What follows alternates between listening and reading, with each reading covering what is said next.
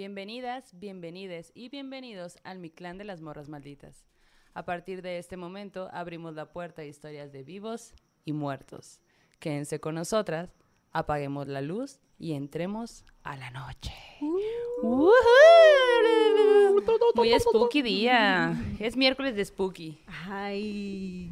¿Cómo la es? Oigan, ¿cómo están? Otro en vivo más. Qué feliz estoy, ¿eh? La verdad es que hacía mucho tiempo que no teníamos oportunidad de hacer en vivos y ahora tenemos como una rachita de en vivos bien a gusto con el susto y con invitades súper chingones y chingonas en muchos aspectos. La semana pasada estuvo con nosotras Juana Chito Ortega, le encantó a la bandita el episodio y esta noche nos acompaña una muchacha. La muchacha. Llamada Ari Montalvo. Ari, quien además posee una hermosa voz, ha sido dotada con este superpoder. También tiene el superpoder de ver fantasmas. ¡Ay! Y yo como que presentándote con mis manos. Hola, hola, chiques. ¿Cómo están? ¿Qué onda, eh? Gracias por venir, gracias por estar aquí.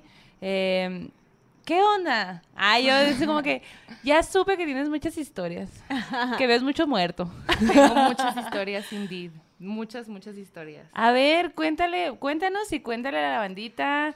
eh, haces muchas cosas. No, eh, bueno, un poquito de preámbulo es que nos conocimos justo cuando nos invitaron a, eh, a un programa de radio eh, divergente.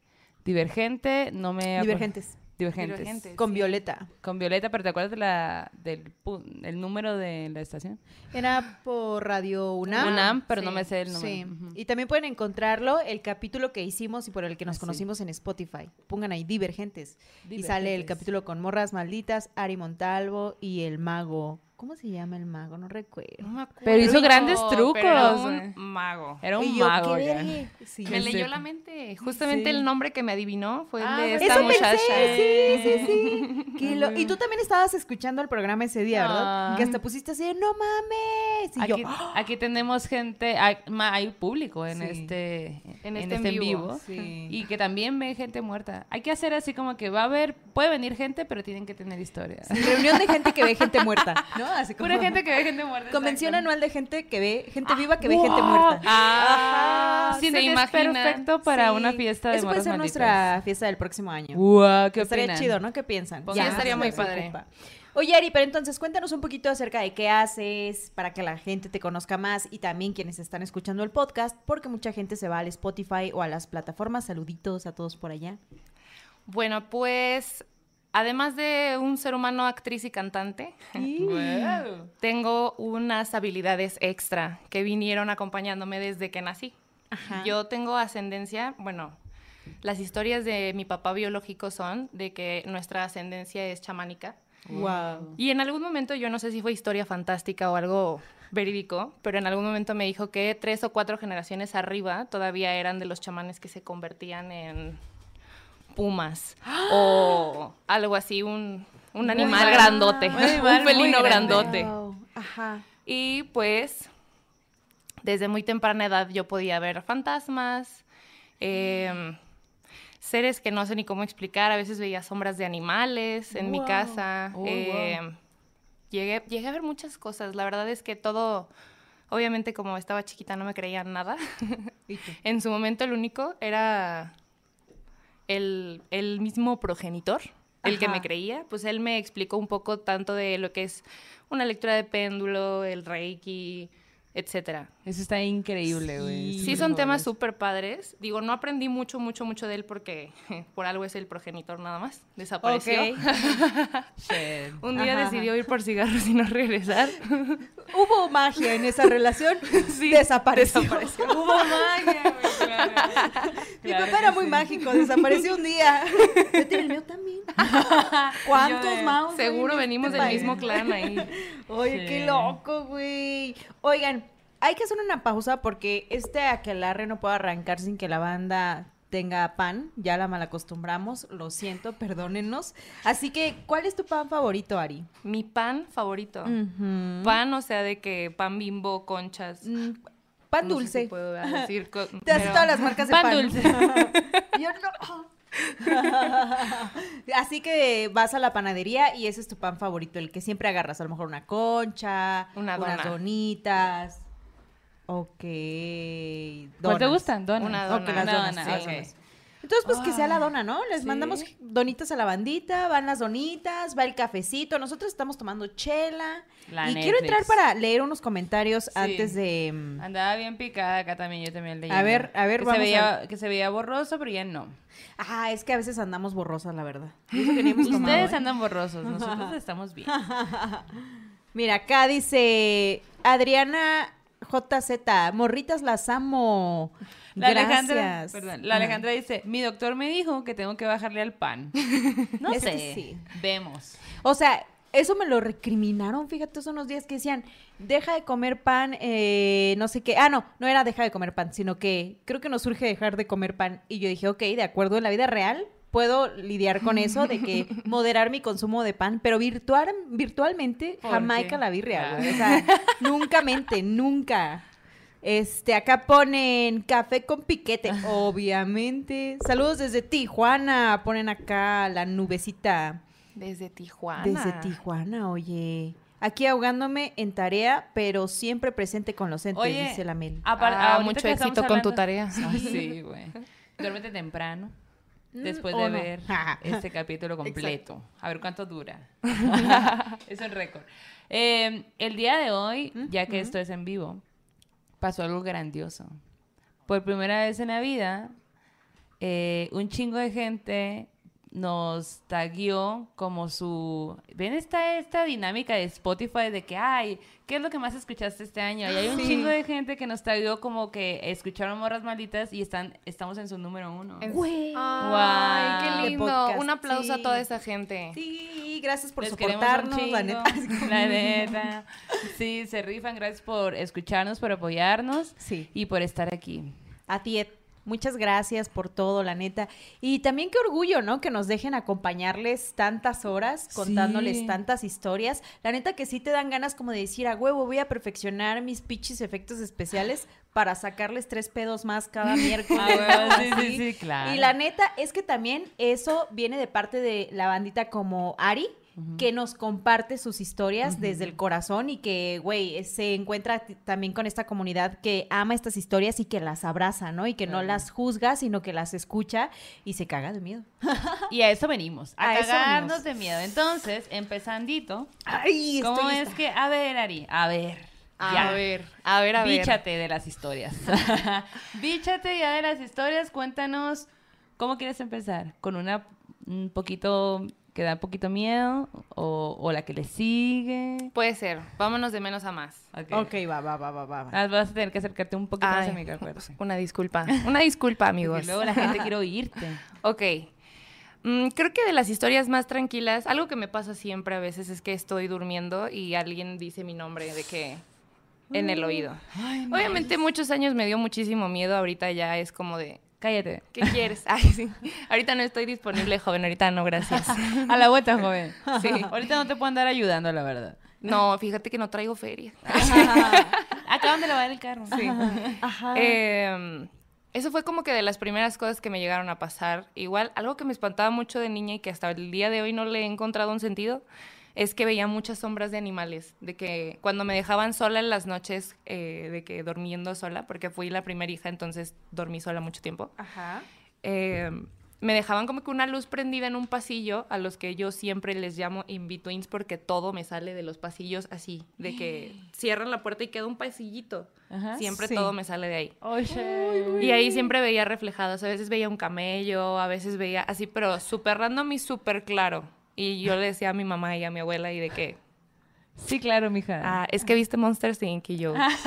Claro, ¿y por eso? Sí, sí, Ya sí, por eso, por eso ya, ya, yo me espanto. Oye, voy a hacer un Eh. paréntesis aquí porque están diciendo de que, ah, lo bueno que eso es lo tranqui.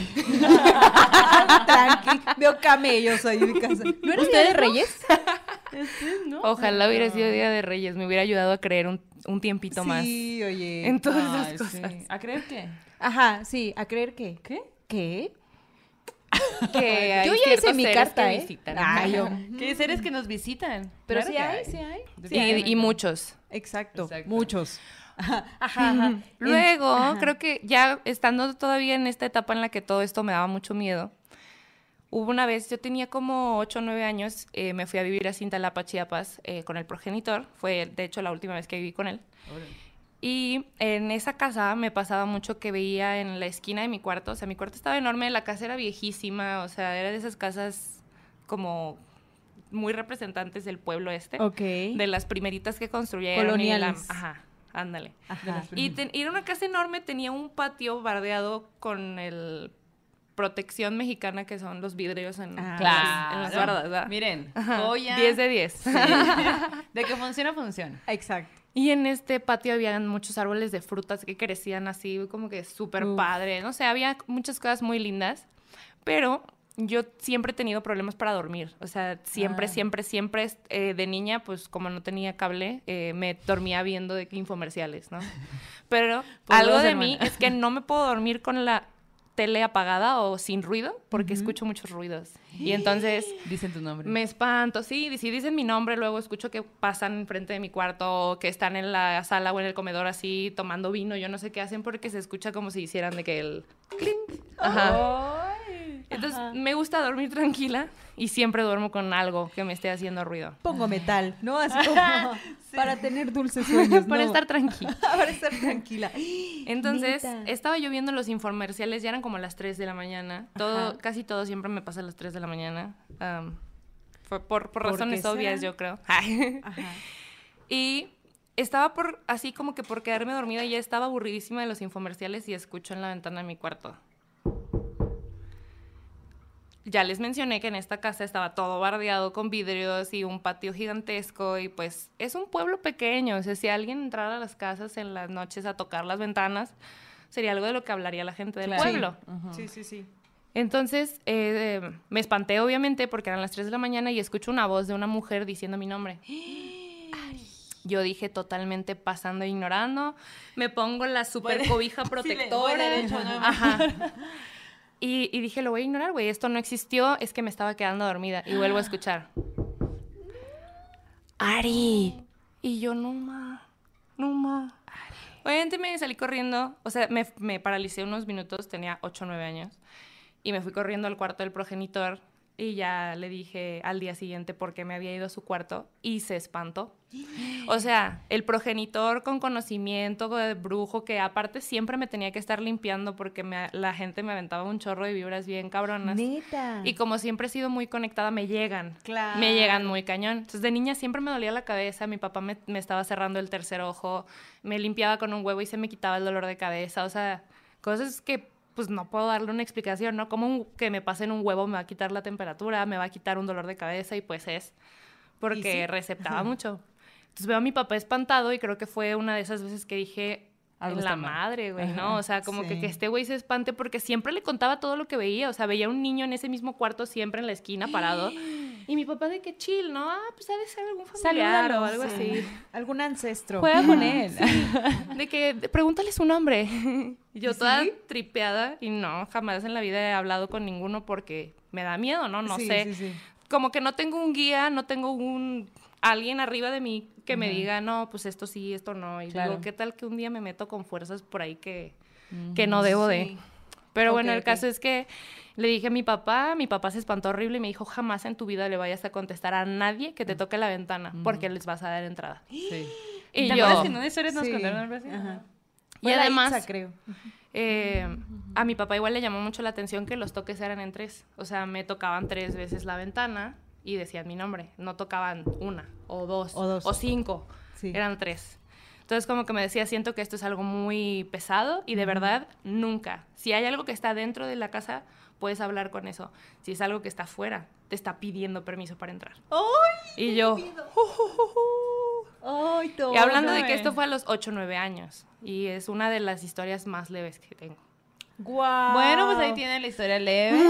Espero, tienen, les vamos a dar 10 segundos para que vayan por su cobijita. Y collar de ajos. Ajá. Porque ya no se van a parar de donde estén. Muy leve de tu parte, Ari. Gracias. Gracias. Quiero hacer pipí, pero me puse pañal para este capítulo. Entonces estoy lista para la siguiente historia. Para que prepares la que sigue. Maldo. Sí, pero es que estoy viendo los comentarios de que Yo sí soy esa morra de que dice, dejo algo tranquilo para dormir bien y procedo a poner morras malditas. Ah, es del clan. Oye, tenemos super chats. Uno de Ixchel Belderrain dice: Buenas noches, morras. Por fin me toca un en vivo. A huevo saluden a mi hija Elisa, de 6 años, que las quería escuchar, pero la venció el sueño. Ay, Elisa. cielito. Disfruta mientras puedas, morra. Sí, La se va a adultez va, a llegar con todo. No hay que hablarle de eso. Falta Ah, sí, eso mucho. sí es terror. Pues es que es un programa Creo que eso es lo más terrorífico Sí, de la vida, ser adulto. Sí. Güey, yo hoy tomé una siesta de 20 minutos. ¿Sabes cuánto tiempo hace que no tomo siestas? Nunca tomé siestas en mi vida. Hoy dije, oh, 20 minutos. Sí, claro. Oye, la Ruby Rod nos manda otro super chat y nos pone, Morris, aquí viéndolas, para cagarme de miedo. Mi Nutri no me deja comer pan real, solo de mentis. Ah. Saludos desde San Luis Potosí. ¿Cuál es el pan de mentis? Pan de mentis, no lo sé. Actívate LA, dice, mi primer vez cachando un live stream de ustedes. Uno de mis shows favoritos en español aquí en YouTube. Saludos desde Los Ángeles. Abrazo hasta allá. A Los Ángeles. ¿eh? La Ruby Rodríguez nos manda desde aquí viéndolas cagarme de miedo. Mi Nutri no me deja comer pan. Ah, sí, cierto, es lo que ya, ya leíste. pues. Es que me gusta leer esos repetidos de que el pan. Ay. Veo pan y no puedo Oye, evitarlo. y, a ver, te quería preguntar. Dime. Entonces, tú, ya sabiendo que tenías esta... mm, Venías de generación en generación de, de personas que estaban muy abiertas a lo otro, a la magia, a todo esto. ¿Tú en, al- en qué momento dijiste, bueno, ya, ya, este es mi destino, me voy a poner a estudiar Reiki? Bueno, es que fue una apertura muy como extraña porque yo no sé dónde hayan estado las ascendencias que fueron pumas o un felino muy grande. Eh, pero mi familia ya era de que católica y espiritual, no Ajá, sé si sí, debemos sí. llamarle de esa forma. Sí. Entonces era mucho de, o sea, sí las cartas, pero mucho cuidado porque Dios. Y sí el Reiki, pero mucho cuidado porque Dios. Y así. Entonces, sí eran temas normales porque me hablaban de ello, pero no era algo que me dijeran de que ven a hacerlo. De hecho, recuerdo mucho que mi papá no quería que yo como que desarrollara esto. Por eso siempre me estaba cerrando el tercer ojo. ¿Cómo Para le que- hacía para cerrarte el tercer ojo? Exacto, Con sí. Reiki. Neta. Sí, me, primero me hacía una limpia porque les digo, cuando me cargan mucha energía, a mí me dan migrañas o me llega a dar calentura. Ajá. Y digo, ya lo identifico fácil porque ya me hago una limpia y si se me quita, pues energético. Era y eso. si no se me quita, pues cansancio, lo que quieras, ¿no? Sí. O sea que te sigue pasando hasta hoy. Sí, sí, sí, sí, hasta hoy. De hecho, me ha, me ha pasado muchas veces con aquí mi comadre, que La ella me tiene que limpiar. Es fantasma. Hola. Es una Ah, comadre sí. fantasma. Sí. Bastante fantasma. Oye, ¿estás tatuada? Eres muy blanca. El color te debe quedar increíble. Es que es fantasma. A los fantasmas les queda bien Exacto. tatuarse color. Se sabe. No sabían. No lo Es, sabía. es un dato basiquísimo.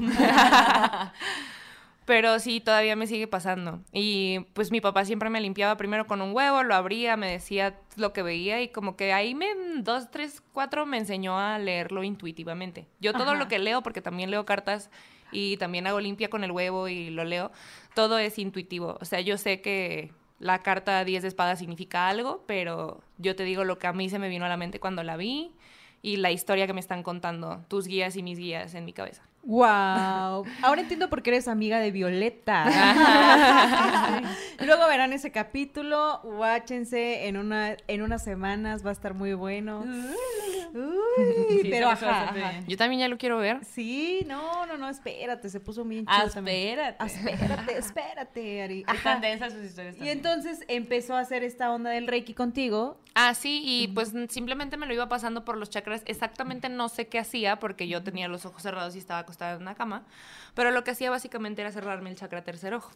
En lugar de desbloqueármelos, me los bloqueaba. O bueno, me bloqueaba el tercer ojo, ¿no? No sé si los demás también me los bloqueaba, pero este siempre me lo estaba bloqueando. Por lo mismo, para que no receptara la energía, para que no estuviera viendo fantasmas.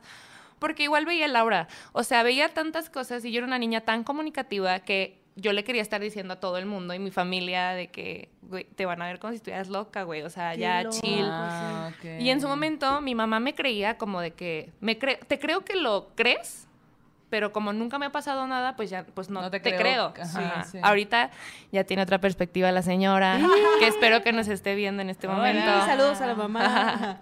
Uy, habrá una historia que nos vas a contar de ella y de Sí. cuándo comenzó a creerte. Uy, fíjense que esa, no sé, no es una historia de miedo, miedo, miedo. Yo siento que es una historia bonita, pero fue muy raro cómo pasó todo esto de que mi mamá ya creyera en, en todo este mundo, porque fue apenitas, hace dos años ella tuvo su, uno de sus tantos despertares, pero como que el más fuerte Ok. en, en cuanto a esto, porque nunca le había pasado nada y ahora ya le pasaron un chorro de cosas. Y ahí bajita la mano, tú de que haciendo rituales que, mi mamá pueda ver Abriéndole el tercer Sí. ojo, ¿no? De que Ah, tenganlo bien abierto, Sí. que recepte todo. No es cierto, mamá. Es Eh, bromi, es bromi. Si quieren, no es bromi. Si quieren, no. Ah. Pero entonces mucho tiempo estaba como que esto, no sé si está bien, no sé si está mal, y luego me hago cristiana. y pues en el cristianismo, y espero que nadie se ofenda, en las iglesias en las que yo estuve, tal vez hay muchas que lo hacen diferente, esta es mi experiencia, eh, satanizan todo.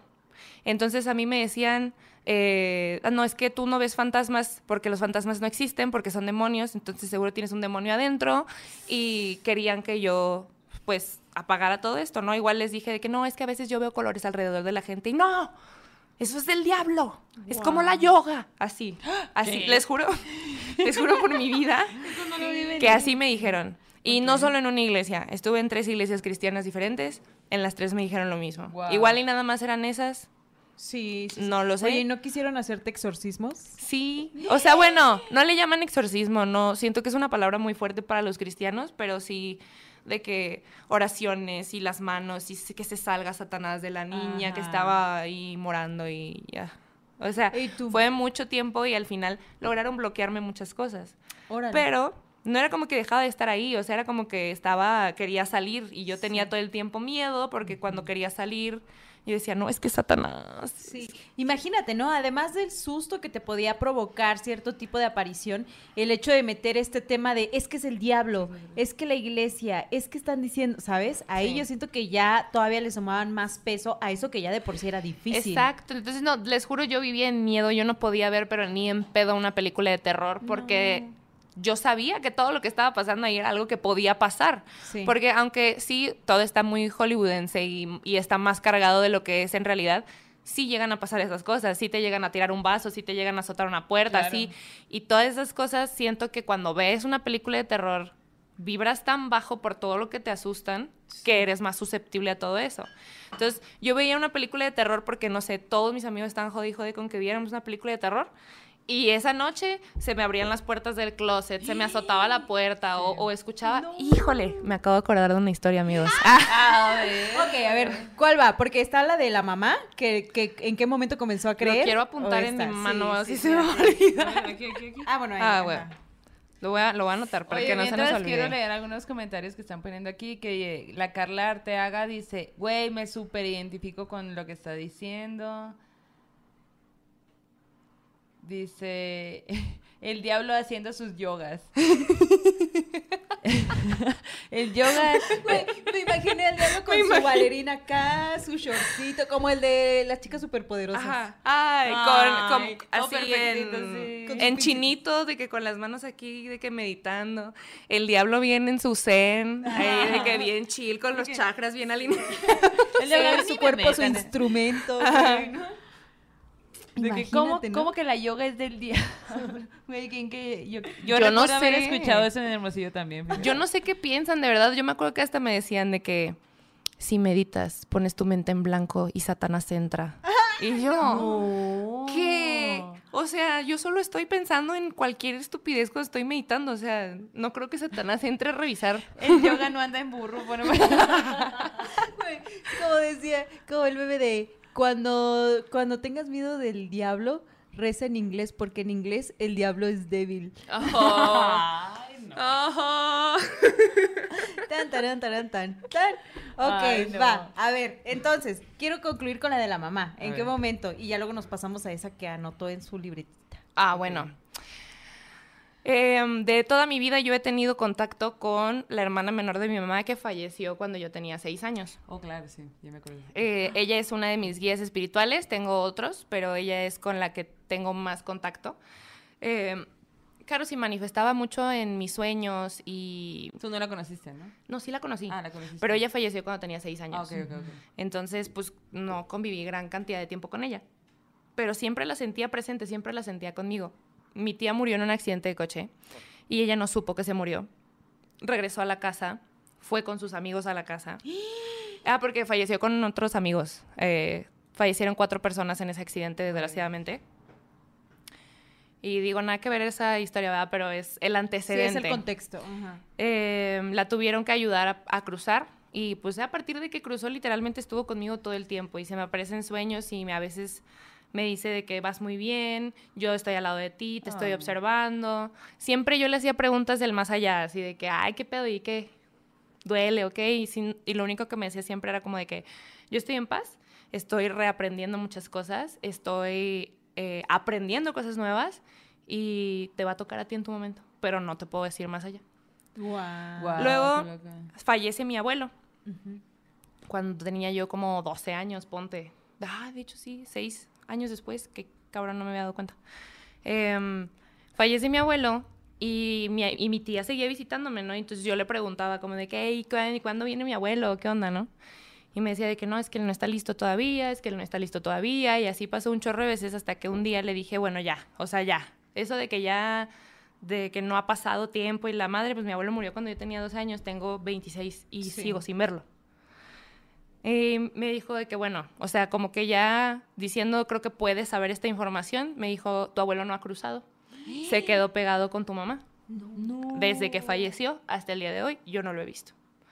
Y yo, ok. ¿Qué Ahora, a todo esto, mi mamá en ese momento todavía no creía. Entonces, ¿cómo iba yo a llegar a decirle a mi mamá? mamá, mira que Oye, dijo mi tía". mami. Sí, no. Mamá, ya te imagino Y aparte me pasaba algo bien raro porque yo puedo oler, puedo oír y puedo ver. O sea, también huelo, lo, supongo, no lo sé, nadie me dio un, librito, ajá. Pero a veces me huele a coladera cuando a nadie le huele a coladera y supongo son estas energías feas. Y a veces me huele como a florecitas, como a brisa de mar, como así, y a nadie más le huele, ¿no? Supongo que esos son los elementales o ángeles o no sé exactamente qué sea. Pero me pasaba mucho que a mi abuelo lo olía. O sea, de repente sentía como si pasara al lado de mí y eso es algo que nunca me pasó con Caro. ¿A qué olía tu abuelo? ¿O a qué huele? Es que no sé cómo explicártelo porque era su olor de la mañana. O sea, su olor de cuando se acaba de despertar, de Sí. que... Como de que de calientito. Ajá, así de que su olor literal, no era un olor a perfume Sí, o sí, a claro. pasta de dientes o no era a lo que olía mi abuelo, literal cuando despertábamos y me acostaba en su Oh. pecho. Ay, qué padre. Entonces, llega un día en el que me pongo bien borracha y mi mamá me hace una pregunta respecto a si había visto a Caro o algo así. Y entonces, ¡pum!, que le suelto toda la historia. Mi mamá de que, no manches, se pone a llorar, obviamente, porque me dijo, es que yo siempre he sentido a tu abuelo conmigo. Todo el tiempo lo he sentido conmigo. Entonces, cuando yo vi que mi mamá estaba llorando, como que dije, vato, entonces esto sí es real, porque obviamente uno, a veces, a mí me pasa, yo no sé si a todos, pero a veces dudo, o sea, a veces sí, digo como de, ¿será? ¿Será que sí estoy viendo fantasmas? ¿Será que sí estoy escuchando fantasmas? ¿O Pero qué tan real es esto, no? Que estoy viendo, porque como, no sé, ¿cómo confías en algo que solo tú ves, no? Eh, y que los demás se esfuerzan tanto en negar o en no dar paso, ¿no? Exacto, ¿no? Y aparte hay tanta gente que podría decirme que tengo esquizofrenia o alguna cosa así, Claro. pero pues yo sé que no estoy en un límite, o sea, no sé si me explico realmente, porque luego llega otra gente que ve lo mismo que yo, y entonces, o vive lo mismo que yo. Y entonces ahí digo, güey, es que no puedo estarme inventando esto, o sea, no Sí. puedo. Y ese fue uno de esos momentos, porque yo le digo esto a mi mamá y mi mamá se pone a llorar y todo, y le, dio- le giró la ardilla en ese momento espiritual, y dice, voy a contactar a una medium. Y le habla a una medium que era de Londres. O sea, ni- no hay manera de que yo hablara con esta medium y le dijera, oye, ¿le vas a decir a mi mamá? Claro. Sí. Aparte, yo ni sabía que le iba a buscar. Ajá. ¿Tú ya la conocías? No, Ah, no, no es una medium que le recomendó un tío mío a mi mamá que le gustan mucho todos estos temas. Ajá. Es muy consciente, a veces inconsciente también, pero es muy consciente en muchas cosas, más que mi mamá en su momento. Ahorita ya cambiaron los roles. Ya mi mamá está más consciente y despierta. Pero le abre la camarita a esta morra de Londres, porque pues era por videollamada, y le dice enseguida, a tu papá le costó mucho trabajo cruzar, pero acabas de dejarlo ir y ya se fue, y ya cruzó. Entonces, obviamente mi mamá, ahí, ese fue el momento, el momento en el que todo fue como, no puede ser posible que tú me estás diciendo lo mismo que me dijo mi hija. Que le dijeron. Ajá. Y entonces ahí, ahí incluso yo creí más, porque Sí. dije, no hay manera. No hay manera, o sea, no hay una alguien, alguien del público que me explique cómo la medium le dice lo mismo a mi mamá que yo le dije. Y Claro. aparte de eso le dice quién recibió a mi abuelo. Y mi abuelo no conoció a su papá, su papá se murió en la guerra en España. Mi abuelo era español. Y le dice a mi mamá, pues lo recibió un militar. Al, al final de la luz había un militar, le describe el militar. Y mi mamá así de que sacadísima de pedo porque, perdón, pero ¿cuántos de sus abuelos o los papás de sus abuelos Sí. se murieron en la guerra en España? Sí, sí, claro. Wow, Qué no locura. manches. Ya ese fue el momento en el que mi mamá empezó a creer y empezó a meditar y empezó a de que le, le entró mucho el tema a mi mamá de los marci- bueno, marcianos, de los extraterrestres, pues de estas razas mm, que han estado saliendo como que a conocerse, que sí reptilianos, que sí a- a- acuaria- actuarianos, ¿eh? acuarianos, algo así. Y Entonces mi mamá me platicó una vez que hizo una meditación y que vio como que a un ser muy parecido, pero azul, con la cabeza más grande y así. sí. Me dijo, no sé cómo explicarte lo que sentí en ese momento y le entiendo porque hay muchas cosas que yo no sé cómo explicar. Son Claro. simplemente imágenes, situaciones, cosas que sientes, no sé. Sí, sí, sí, totalmente. Oye, y volviendo un poco a esta historia, pienso también en qué fuerte y qué cabrón el amor de padres, ¿no? Y de tu mamá, ¿no? O sea, hay un texto que siempre recuerdo de Poniatowska. Un día hizo una columna, el Día de las Madres. Y, de- y era una carta que ella le hacía a su mamá hace apenas como que será cinco años, ¿no? Y la ponía, tiene un chorro de años, ¿no? Y en la carta decía que aunque ella tenía esa edad, jamás había dejado de extrañar a su mamá, ¿no? Y que recordaba su olor y cuando le decía tales cosas, ¿no? Y al final del texto dice, em, jamás nadie me amó tanto como mis Ah, padres, sí. ¿no? Ajá. Y por eso ahorita que tengo esta edad sigo extrañando su olor o sigo extrañando tal cosa, ¿no? Y cuando me cuando nos contaste esto digo, claro, o sea, no me extraña que alguno de tus padres se quede contigo, qué tan importante eres para ellos que no se van, pero eso también puede llegar a ser triste en algún punto, ¿no? No, y aparte justamente tocando esto, cuando mi abuelo falleció, él falleció de cáncer en el estómago, eh, él sabía que se estaba yendo y mi mamá estaba atravesando un momento bien difícil en su vida. Se estaba separando de un- una pareja muy tóxica y muy, muy, muy culera, con la que después de cierto tiempo se volvió a juntar. Ahorita ya no, ya les digo que es más consciente, más despierta. Está en el esposo número 3, que amamos, y él es mi papá. Eh, Eh, pero yo siento que por eso se quedó mi abuelo, porque Sí. sabía que mi mamá estaba en un momento muy vulnerable y luego de que la acompañó un rato vio que volvió y cómo se estaba tornando la situación. Entonces yo siento que por eso se quedó con ella y después se quedó como que a observar si el nuevo era bueno también. Y se pudo ir en paz, porque esposo número 3 es muy buena persona. ah, muy, muy, saludos, muy buena esposo persona. número. Saludos al esposo. número Justamente tres. ¿Te de él es el Montalvo aparte. ¿Y te ha pasado algo extraño? Ah, ¿neta? Sí. Órale, qué chido. Ese, ese El es apellido. el apellido que, que yo Ah. tengo en todos lados puesto, Montalo, es por él, porque mi apellido biológico pues es otro. Ok, ok, ok. Qué chingón, oye. Saluditos, saluditos. Oye, aquí hay unos saludos que dicen saludos desde Minatitlán, Veracruz. Dice, lo más hermoso de los miércoles es ver a, Val- a Maldo en vivo, dice el José Anaya. ¡Y, a mí! En mi modo Merlina. Wednesday. Ando muy Wednesday. Maldina Wednesday. Ay, me encanta. Yo ando de Janina Wednesday. Este, dice la medusa, Amix, Ari, te abrazo. Está bien cabrón cuando percibes cosas que otros no, pero tu entorno te hace dudar de ti mismo. Sea lo que sea, ahí está. Vamos descubriendo poco a poco. Saludos. Ay, qué linda. Sí. Te mando un abrazo de vuelta. Ujú. Dice acá Cecilia, Ari, hace unos años inicié en grado 1 de Reiki, pero no practiqué. ¿Sabes si puedo retomar por mí mismo o si debo de tener otro tipo de rituales? Pues mira, yo, yo creo que aprender es algo constante y nunca dejas de aprender. O sea, sí, obviamente sería muy bueno. Yo te recomendaría que entraras a un curso que te enseñe cómo hacerlo. Eh, o si tienes a alguien cercano, alguien que hace Reiki te puede enseñar a hacer Reiki, no tienes que ir a fuerzas a un curso. Igual a mí mucho de lo que sé de energías, cartas y eso me lo enseñó justamente Nat. O sea, en la marcha El fantasma. hemos estado aprendiendo juntas muchas cosas, pero esta apertura, de hecho, justo eso iba a llegar con, la con, con lo anterior, no, no me acuerdo de qué estábamos hablando, De- pero era un como cómo es que trabajo con esto, cómo es que Ajá, había sí. justamente fue porque me encontré con ella de nuevo. Ah, ok. Y ella, pues brujilla igual, que veía cosas y todo, me, me hizo como normalizar todo y que no me diera miedo y que lo tomara como algo que era parte de mí, Sí, Sí, sí, claro. sí. justamente. Ah, Güey, qué chingón. sí. Amix, ¿quieres contar este, Sí. tu historia? Quiero contar una historia que nos mandaron, que están bien buenas. Ay, guáchate esto, Ari. Guáchate historia. Escúchate esto si tú estás escuchándonos en Em, plataformas. Sí. Esta historia nos las envió Saraí Alba. Y nos dice que, eh, haz de cuenta que en su casa, eh, bueno, ella es de Aguascalientes, y que en su casa, más bien en su familia, le han pasado siempre cosas extrañas. Y la mayoría de esas cosas sucedieron en, en unos ranchos, que su familia tiene dos ranchos. Todo siempre pasa en ranchos. Siempre. Entonces ella muy práctica y dice, para efectos de más rapidez voy a dividir las historias por rancho. Gracias. Gracias, gracias. Y entonces, unas historias pasaban en el rancho El Socorro y las otras en rancho Santa Lucía. ¿Ok? Entonces cuenta que en el rancho El Socorro, por ahí de los 2000, no especifica el año, pero eh, todos sus primos estaban en, entre edades de 1 a 9 años. Entonces, un chamaquerillo, imagínate allá en el rancho jugando a gusto. Y pues obviamente, eh, específicamente porque eran puros niños, pues se la pasaban jugando. Era incomún que jugaran en el patio, que se enlodaran, de que así, pues no, Ajá. chiroteando, diríamos ahí en Sonora.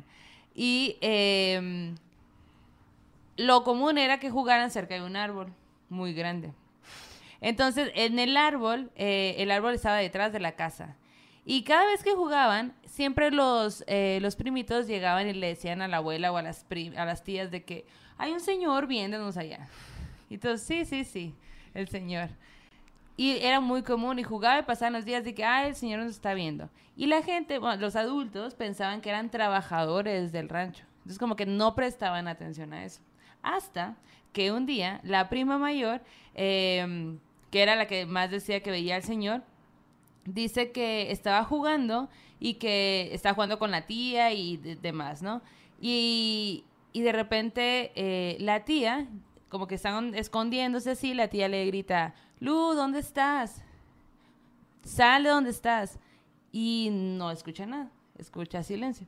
De pronto, una voz de un hombre, ella especifica como de un hombre mayor, como de 80 años, se escucha como dice, Lu pronto se va a ir. La señora se saca de onda porque voltea hacia el otro lado y en eso Lu viene llegando. Como jugando, pues ella viene jugando. Obviamente se súper cagaron de miedo, ¿no? Oye, pero además como que se estaba carcajeando, dice, ¿no? La morrita. ¿Quién se saca? ¿La Lu? La, ah, la Lu venía riéndose como que, ja, ja, ja, como riéndose de... Jijiji, Sí, jajaja. ajá. Entonces la señora se dio cuenta que pues qué pedo, que no era ella. Y se empezaron, como que empezaron a prestar atención más al hecho de que los niños estuvieran diciendo, hay alguien viéndonos mientras jugamos, ¿no? Y por otro lado, otra historia que cuenta del otro rancho, el rancho Santa Lucía, dice que en la actualidad pasan un chingo de cosas paranormales.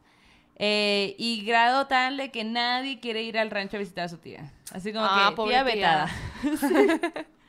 Dice que hace menos de un año empezaron a ver, güey, que una viejita se trepaba la barda del patio. Y que se iba, o sea, imagínate una viejita trepando, pues. Una viejita se trepaba la barda del patio y se escondía entre los manzanos. Y desde ahí podía ver la casa. Entonces, como en la casa veían que alguien se metía, cuando salían, lo extraño era que nunca veían a nadie, pues. No, y una viejita. No creo que se vaya a echar a correr Qué ahí. imagen tan tétrica, güey. Como Sí. que además me la imagino como que no como algo normal, sino que me la imagino como gateando en la pared. Como ¿no? Spider-Man. Como una Pues sí, araña, claro. sí. Y luego dice que esto pueden ser diferentes seres o el mismo ser, no lo sabemos. Pero en las noches cuenta que en ese mismo rancho de repente aparecía eh, en las recámaras un ave del tamaño como de un hombre, así súper alto, negra, una ave negra, y que bufaba como vaca. Esa misma ave se subía al techo de la casa y que un día se robó un becerro, que era, que era como si pareciera que en los pies tuviera un agarre para llevárselos. Y toda la gente vio eso. Qué random, ¿no? Y en otro... Y, Y, es e que más que más que una gente lo perdón, más que una Sí, persona sí. lo haya visto, Ajá. Eso es lo más extraño. es lo más impresionante. Ajá, de- es lo más impresionante, pero es lo más cool porque en- entonces cuando tú ves algo, tú debes de saberlo bien de que ves, hueles o lo que sea, dices, "Mm, no, no, no vi lo que según yo vi, no, no, no está pasando esto, ¿no? Y cuando ya hay más gente es como que "Vi, eh, no me puedo autoengañar. O sea, sí es eso. ¿no? Justamente eso siempre digo, yo no me choca cuando alguien más está viendo lo mismo que yo porque ya no puedo ignorar. Exacto. Oye, y otra de las cosillas que pasaban en esa misma, en ese mismo rancho, cuenta ella que eh, parte del por qué ya nadie quiere ir a visitar a la tía es que cada vez, todas las noches, cuando ya todos iban a dormir a sus propias habitaciones, cuentan que mientras estaban dormidos, cada uno cuenta la misma historia en diferente cuarto, diferente momento, diferente así todo. Siempre cuando duermen, ven a una mujer que se posa encima de ellos y los mira fijamente. Y que dice que lo, lo que está bien raro es que imagínate, te despiertas, ves a una mujer que te está viendo y aparte, en lugar de cara, es como si tuviera una tela mojada. Como Tengo miedo. La viuda. ¿Como la cual vida? la viuda, no. La dama de negro. Ah, sí, sí. Iba a decir la, la viuda negra, pero no. Pero la dama de negro tiene una... ¿Un velo? Yo me lo imagino sí, como... según yo traía ahí. Pero yo me imagino como que no tuviera cara y, y su cara Sí. fuera en forma como de... de... Hay una pintura, ¿no? Surrealista, de una mujer con, un- con- como con una Blanca. sábana Una sábana blanca. ¿De quién es? ¿Es de ¿Dalí? Klimt? No. No, no. ¿No es de Klimt? Según yo es Dalí, no sé. Si Bueno. alguien sabe de qué pintor estamos hablando, póngalo en los comentarios. Porfa, please. Entonces, todas esas historias sucedieron en el mismo rancho. Bueno, son dos ranchos, ¿no? Pero... En el socorro. En el Socorro. Entonces, desde entonces y hasta la fecha, nadie quiere ir a visitar a la tía porque no mames, tía. En su casa pasan cosas. Oye, pero me llama la atención tía, por favor. que la tía no haya hecho nada. Es que a lo mejor es de una Religiosa. religión. Sí, ajá, iba así a súper A lo mejor pero- lleva un padre a que altere las cosas, pero no a que le Sí. limpien la casa. Güey. Pero qué tétrico. O sea, como que eso sí es como un super portal, ¿no? Sí, o sea, si están está pasando botón. cosas tan locas, ¿no? O sea, como que. Y años y años, porque como dices, sigue viviendo allí, ¿no? O sea, También es- no es tan, como ya habíamos dicho antes, no es tan fácil dejar un terrenote ahí nada más porque, ah, lo voy a un vender porque- terrenote. Pues sí. Ujú. Pues sí. Y qué padre, por un lado, vamos a verle el lado positivo. Tener una infancia en un rancho. lado negativo. Tener un rancho. Tener un rancho lleno de fantasmas. Eso está culero. A ver, encuesta. Si a usted le fueran a heredar uno de esos ranchos, ¿lo aceptaría? Ah, Ay, yo sí, lo, ahí, me voy a limpiarlo. Me llevo Ah, todo ya. el aquelarre que lo limpien y ya Claro. estuvo. Si mi abuelita tuviera un rancho embrujado, ¿pelearía por los terrenos? Ay, Contéstelo a ver. Oye, la nueva manera de que nadie se pelee por los terrenos. Ajá. ¡Qué buena Sí, idea! Vieras que sale el diablo. Hay Hace que yoga en el anotarlo. patio, ¿no? Así como- No, no, no conviene, no conviene. Es que sí me lo imaginé. Sí. Me imaginé al morrito de rojo ahí de que... Te digo. de ¿Ya que, está la encuesta oh. que- Así que- Ahí va la encuesta, oigan, Oye, ¿eh? como los avatars, ¿no? Que se sientan Ajá, así. sí. Así me imaginé yo al, al don. Al don de rojo. Qué loco. En nuestro caso, eh, así como por las historias que nos han compartido acá en el podcast, siempre es un diablo guapo, ¿eh? La verdad, así como que, De eso se trata el diablo. sí, muy, muy guapo de su parte, güey. No, no sé. ¿Tú- Bueno, es que por algo siempre lo pintan guapo en todos lados. Pues o sea, porque sí. Siento que en todas las películas Ah, en donde Magritte. nos... ¿Eh? Es, perdóname. La pintura. Es Magritte, la pintura. Ah. Los amantes se llama. Ah, los amantes, claro. Ajá, ajá. Pero les decía, decía, siento que la película, mientras más nos quieran fantasear un tema, es más importante como que voltear a verlo. Yo siento. Sí. Ejemplo. Y me voy a ir al ejemplo más bruto de todos. Doctor Strange Multiverse of Madness. Yo no pude no ver esa película con ojos espirituales. Ah. O sea, y pensar en un, ah, bueno, entonces ahora cuando me voy a dormir y tengo sueños tan vívidos, es porque estoy conectando con una realidad mía de otro universo paralelo. Wow. O sea, tiene todo el sentido del mundo. ¿por qué no? Claramente. Y a Lucifer siempre lo ponen bien guapo. Sí. Siempre. En todos esos En, multiversos. es en. Sabrina, en Lucifer, en todas esas series está En las historias, Diez en las diez. leyendas, en las narraciones, Sí. siempre es como que un hombre con un traje Guapísimo, de sí. bien En los pueblos siempre trae sombrero, Simón. que su camisa, Sí, que siempre va formal. zapatos. Ay, yo, Ajá. ay, Ay, papaya seguro es el. Man. Empieza así de que el diablo y tú, con su sombrero y tú, Siempre sí quiero hacer un trato, señor. estás en tratos? Tinder. Quiero, te doy match. Qué risa. Oigan, todo el mundo está diciendo acá que yo la neta acepto el rancho embrujado, lo monetizo y lo pongo de turismo. Le paso un huevito. Ándale. Ah, sí, también puede ser. De que puede quiere ser. venir a espantarse, venga al rancho. Sí, exacto. Ay, guau. 200 pesos la entrada. Claro. Uh. Alondra Barra- Barradas nos manda un super chat y pone saludos desde Reynosa, Tamaulipas, morras, las TQM. Ujú. Oye, está el seco, el Tadeo Márquez. Dice, si tuviera una comadre que hace limpias, ¿quieres ser su comadre? ¿Del Tadeo? ¿Del seco? Buen ¿Dónde tatuador. está? No lo veo. Aquí dice Tadeo Márquez. Oigan, voy a aprovechar seamos esta, compadres. esta publicidad para que el Seco viene a tatuar este fin de semana y vamos a estar juntos tatuando en la Expo Tatuaje por si alguien quiere ir a darse la vuelta a la sala de armas. Sábado y domingo vamos a estar ahí tirando Uh, línea. ujú. Y yo Tirando línea. pintando Oye, a la gente. Juan Carlos Rodríguez nos manda un super chat. Dice, saludos para mi marido Danis. Saludos al marido Ay. Danis. Saludos al Dani. Dice que Yanis role la tienda donde compró ese vestido en el que se ve magnífica. La verdad es que... Sí, te ves muy favo, amiga, la verdad. Yo la pues vi es que desde la mañana. bañé. Ah. No es cierto, este ovni lo traigo desde la mañana, desde las 7 de la mañana, raza. Me huele mi axila, perdónenme. O sea, es que hemos trabajado mucho hoy, ¿eh? O la sea, verdad, quiero que sí. sepan que sí. Se vienen cosas bien Sí. chilas ya próximamente. Sí. Oye, Samuel Lua dice, mi abuelo a mi edad ya se había peleado a puño limpio con el diablo. Y yo apenas aprendí a sacar mi constancia de situación fiscal del SAT, güey. Claro que sí. Ay, te entiendo. te entiendo, te entiendo. Dice acá, Aisling Cois, dice, recién fui a una comunidad y nos pasó algo espeluznante. Historia apuntada para enviárselas pronto. ¿A dónde? A morrasmalditas.gmail.com. Si tienen un audio que no sea de más de seis minutos, por favor, échenlo para que podamos pasarlo completo. Si tienen un sueño macabro igual, no más de seis minutos.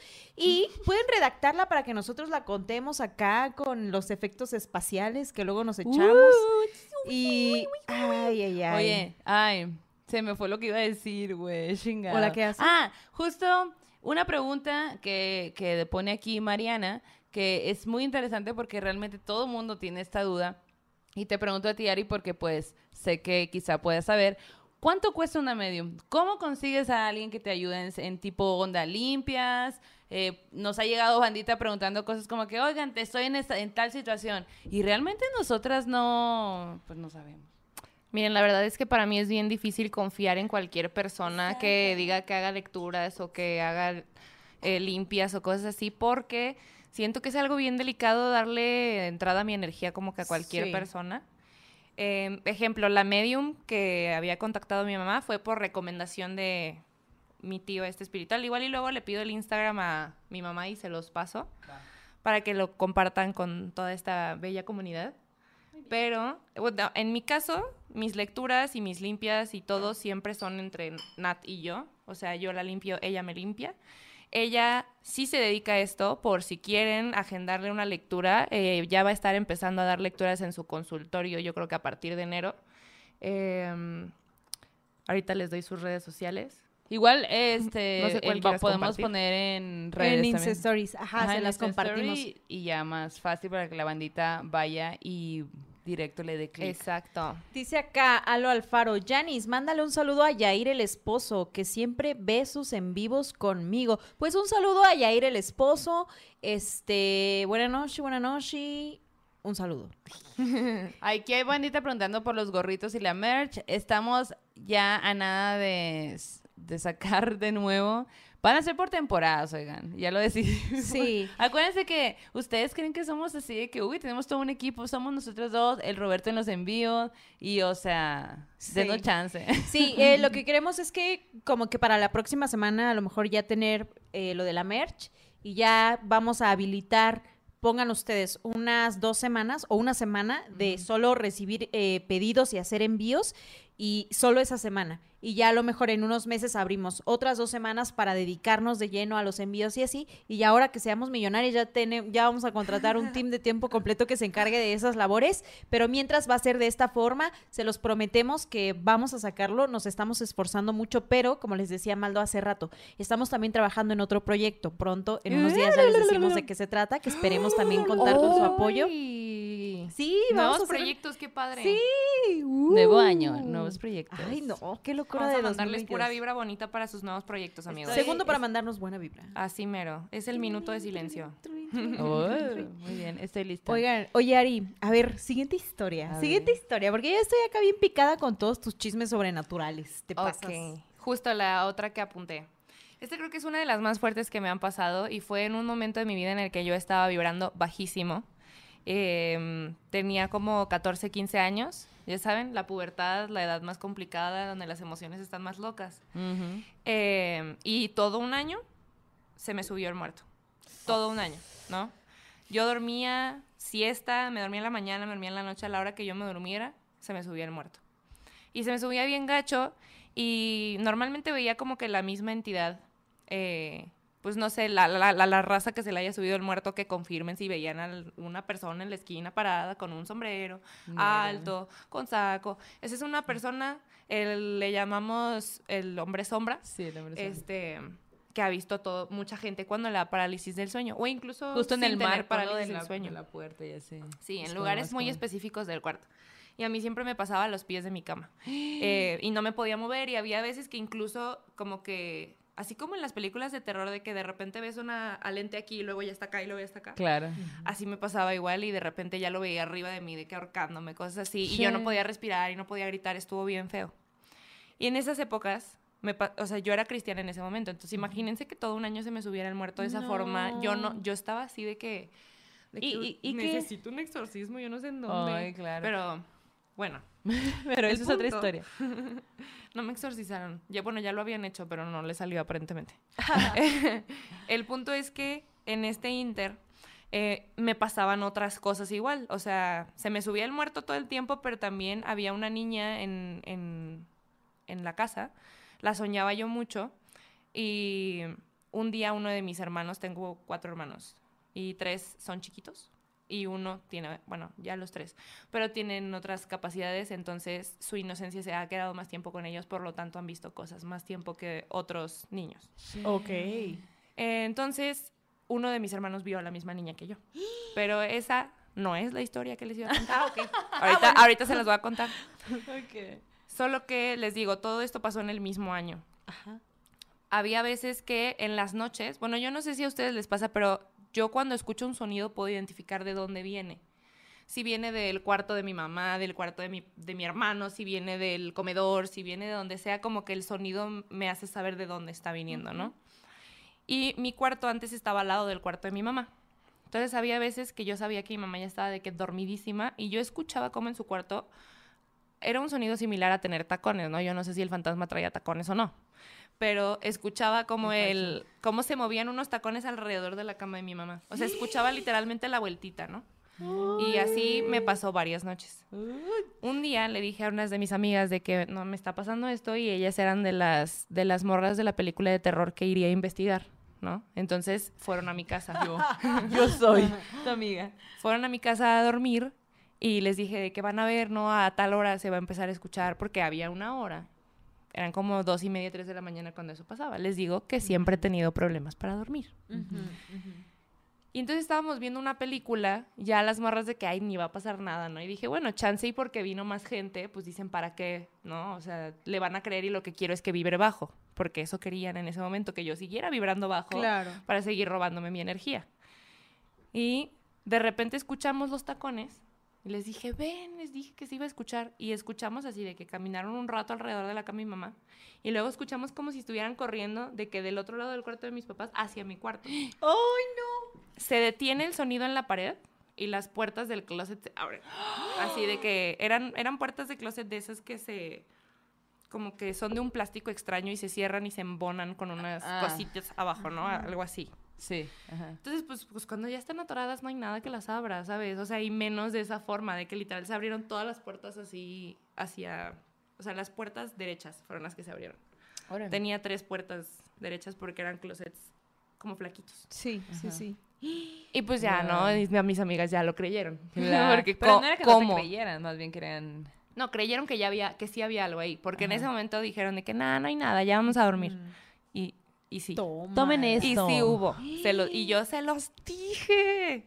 Igual a una amiga en mi No. cuarto, en ese cuarto, en esa casa, ella sabía cómo abrir la puerta de mi casa. Entonces, cuando yo no estaba, ella simplemente pasaba a mi cuarto y ya. Y me dijo, la morra estaba viendo... Ay, el programa este de la morra que ve gente muerta y le ayuda a cruzar al otro lado. Este, Ghost Whisper. Ajá. Ajá. Estaba viendo ese programa porque ella decía, a mí no me pasa nada, yo soy la mera verga. Y de repente le pasa lo mismo que a mí. O sea, le abren las puertas del closet. Y, y mi amiga de que... ¿Y qué haces ¿A qué después de que llegas? pasa eso? Bueno, yo no sé el resto del mundo, pero yo me paralizo. O sea, Ah. yo sí no es como que... O sea, no porque los vea todo el tiempo y lea Claro. cartas y así quiere decir que no me espanto, ¿no? O sea, son Claro. momentos en los que mi ser racional me dice que acaba de pasar. Claro. O sea, no, yo no vi a nadie abrir la puerta, pero estoy viendo cómo se abre la puerta. Digo, y me ha pasado muchas veces, ¿no? No es la única vez que se me ha abierto una puerta. O me han cerrado una puerta. Que creo que la cerrada ha sido la más fea. No mames. Esa ya es la historia fuerte. A ver, voy a contar una y nos Sí, cuentas sí. esa historia, ¿va? Oigan, les quiero contar esto que Janice. está... eh, Te, te dice el producer que tu micro. yo quiero contar esto que... producente, ¿ya se escucha mejor allí? Ok. Es que el producente... Este... Está aquí presente. A ver. Ok, esta historia nos la mandó... Aidato, así se puso en, bueno, así es su correo en el Internet de las Cosas.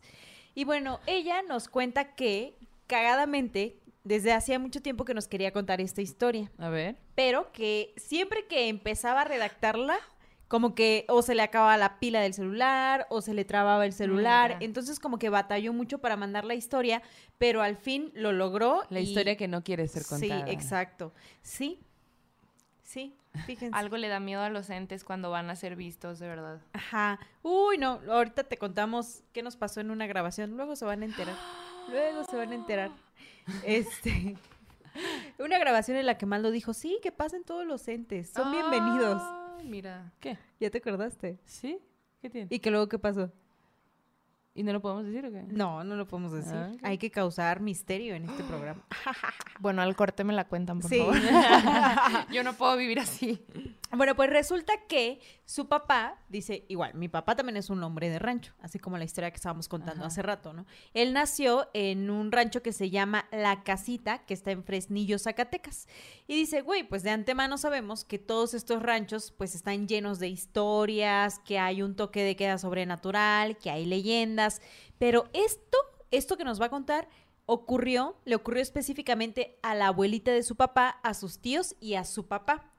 Y es que resulta que eh, un día, cuando, bueno, hubo una temporada más bien, en la que cuando empezaba a oscurecer, llegaba un ave gigante que se paraba enfrente de su casa y era un ave que ellos no reconocían. Porque claro, tú entiendes cuál es la, pues el tipo de animales que hay en tu localidad, ¿no? O sea, como que los identificas.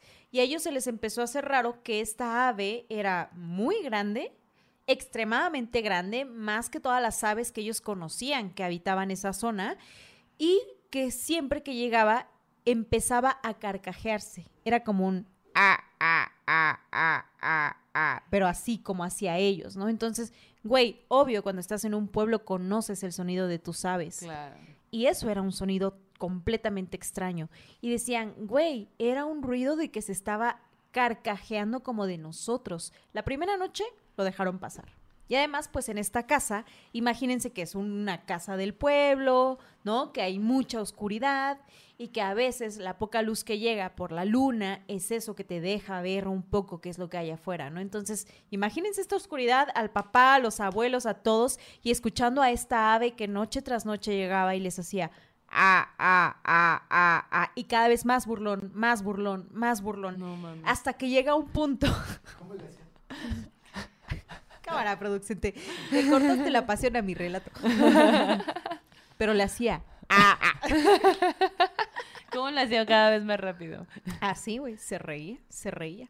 Y bueno, un día, la, la abuelita, súper harta de toda esta situación, busca a una amiga y le dice, oye, ¿qué crees que nos está pasando? Que todas las noches llega esta ave, se empieza a carcajear afuera de la casa y nosotros no sabemos ni qué ave es, ni cómo espantarla, ya intentamos así como que, uf, shush, Chu, chu, y nada, chu, chu. güey, chu, chu, ¿no? Así como que nada, güey, y no se va.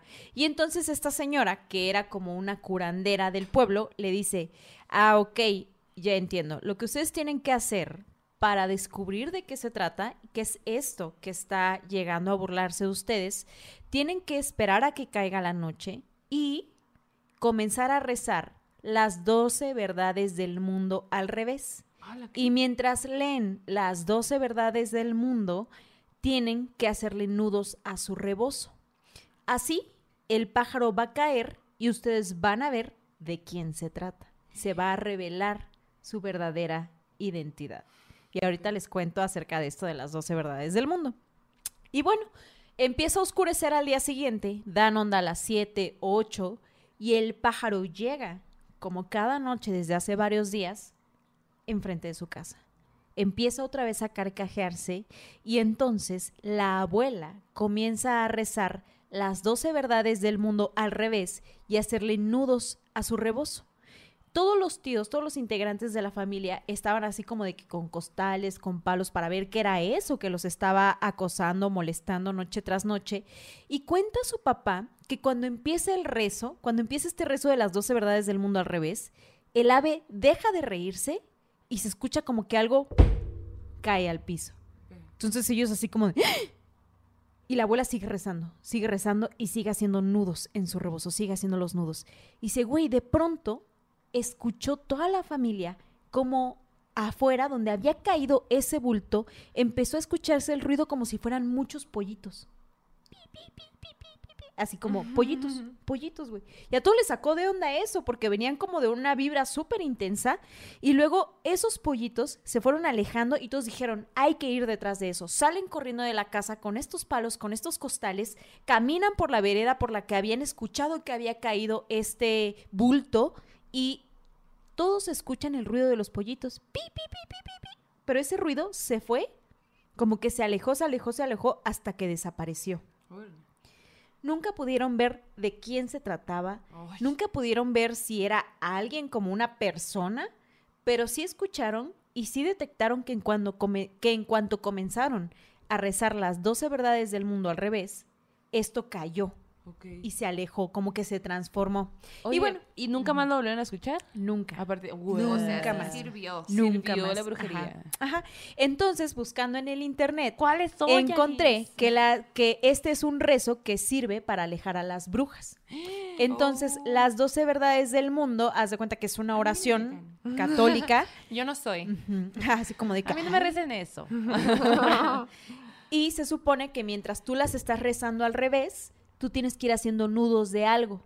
Entonces, imagino que en este contexto la gente usaba rebozos, Claro. el rebozo tiene sus pelitos, entonces haces nudos, ¿no? Y entonces lo que cuentan es que cuando tú empiezas a hacer este rezo al revés, es como si en la otra dimensión, bueno, lo que dice esta nota, que es una nota de la vanguardia, eh, cuenta que cuando tú empiezas a hacer este rezo al revés, en la otra dimensión es como si lo hicieras de manera correcta, ¿no? Y tú estás Oh. haciendo nudos, pero en el otro lado tú estás desatando, nudos. desatando, ajá, deshaciendo. Y dice acá entre estos puntos de las doce verdades del mundo, dice, la santa casa de Jerusalén, donde Jesucristo crucif- crucificado vive y reina por siempre jamás, amén. Las tablas de Moisés, donde dejó grabada la- su divina ley, y luego el tercero es las, las doce verdades. Las tres divinas personas de la Santísima Trinidad, Padre, Hijo, Espíritu Santo. Cuatro, los cuatro, ev- los santos cuatro evangelios y así, hasta el doce. Entonces, esos son, bueno, ya si ustedes quieren buscarlos ahí en el internet, pero nosotras hemos contado historias en las que hay semillas que tú pones para ahuyentar a las brujas, pones tijeras, pones agua, y hasta ahora no habíamos recibido una historia en donde hubieran utilizado las 12 verdades del mundo como para ahuyentar a Sí, algo sí. sobrenatural, ¿no? Se dice que es a las brujas, pero ni siquiera vimos que fuera una persona, ¿no? Eso se cayó y se alejó hicieron como- pollitos. ah, se hizo pollitos. Se ajá. alejaron como pollitos. Sí, pollitos. Wow. ujú. Qué miedo. ¿Cómo ven? Qué miedo, sí. Y esta, por aquí estaba viendo en los comentarios que varia bandita de que, güey, hace un chorro que no escuchaba nada de los 12, las 12 verdades del Ah, mundo. Qué loco, sí. En realidad, en un año y tanto de programa nunca habíamos no habíamos contado una eso. historia donde recurrieran a esto. Sí, tú lo habías escuchado, Ari. No, Qué loco. realmente no lo había escuchado. Ay, no, dice Viviana. Qué loco. Alguna vez en mi casa pasaba algo por el techo y a mi papá le dijeron que tirara un machete con un sombrero al suelo y con eso se podían tirar a las brujas o los nahuales en la noche. Guau, ¿Cómo ves? Órale. Guau. Y dice la misma morra, se escuchó y mi papá hizo lo del machete y se escuchó cómo cayó algo y pegó en el portón. Bajamos corriendo, pero no se veía nada.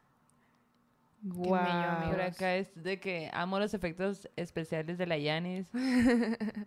Ujú. Janis Producciones de Efectos Especiales.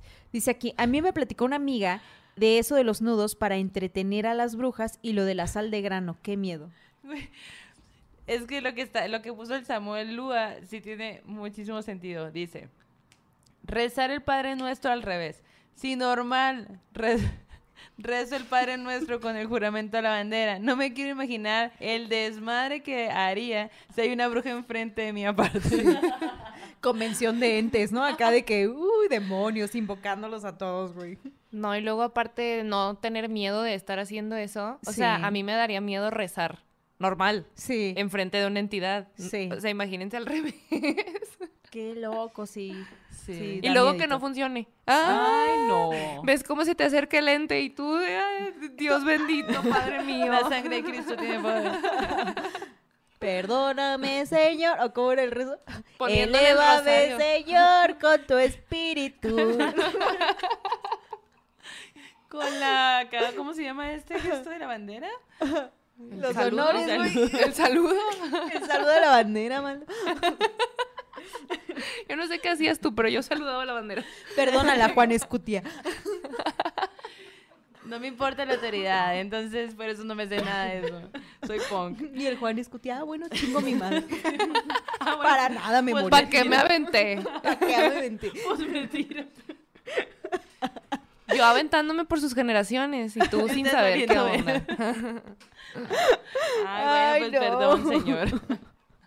Santa bandera, madre de Dios, dice Mustaine. Señor, me has mirado a los ojos, Paula, que... Señor, No me has mira mirado a los ojos. Ya saben, contrátenos para su rezo.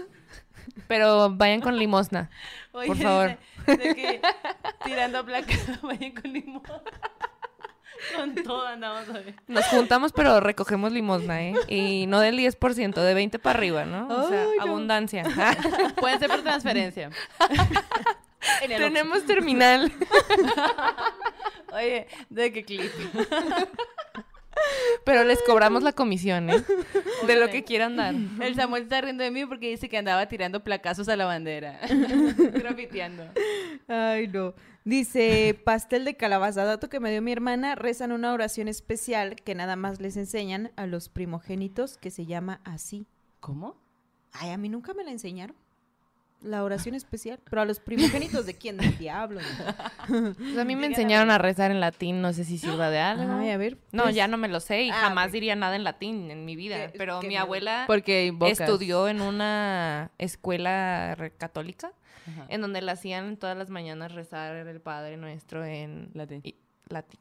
Ajá. Y te lo enseñó. Y me lo enseñó. Y en su momento sí me lo sabía, obvio, pero hay información que yo decido borrar de mi cerebro. Eh, Claro, esa fue de esa esas. es- Esa es la que te vas, tú te Sobre vas. todo porque no hablo latín y no sé qué estoy diciendo.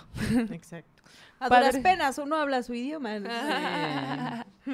Oigan. Oye, Ari, Ay, a ver, siguiente risa. historia, porque ya me dejaste picada, estoy pensando en qué es lo que nos vas a contar, tengo miedo, pero no me pandeo. Es una serie de diferentes historias que pasaron en el mismo lugar. A ver. Eh, Como en el justamente, y, y- y varias de estas historias me pasaron también con Natalia. El fantasma. les digo, la fantasma. Acá mi, mi comadre es mi mejor amiga, entonces muchas cosas me han pasado con ella.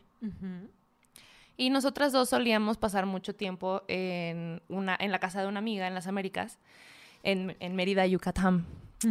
Eh, esta casa, casa rentada, por lo tanto, pues muchas energías de personas anteriores que hayan vivido ahí. Y realmente no sabemos por qué fue que entraron entidades a esta casa, pero estaba muy pesado el show. Y yo creo que mientras más gente sensible se junte, más cañón se pone el desmadre. Y ya me ha pasado, o sea, cada vez que estoy con ella es más probable que escuchemos, veamos, sentamos algo. Y si hay otra, una tercera persona, cállate, o sea, de verdad es como que dicen, ay, bueno, se están juntando, vamos a visitar, vamos a ver si nos hacen caso. Se acaba de tapar el oído y me está tintinando. Ya viste. Y yo estaba a punto de Y yo. decir, y aquí hay cuatro, cinco. Entonces, Ajá. sí, Tengo esas, miedo. esas cosas pasan. Y además, esto me pasó, esto no me pasa siempre, pero esto me pasó el día que las conocí igual. El- en el radio. Sentí como había algo ahí. Y en ese momento se me apagó un oído y empecé a escuchar el... No mames. Y ya, bueno, ya se reconectó. Señor, con tu espíritu.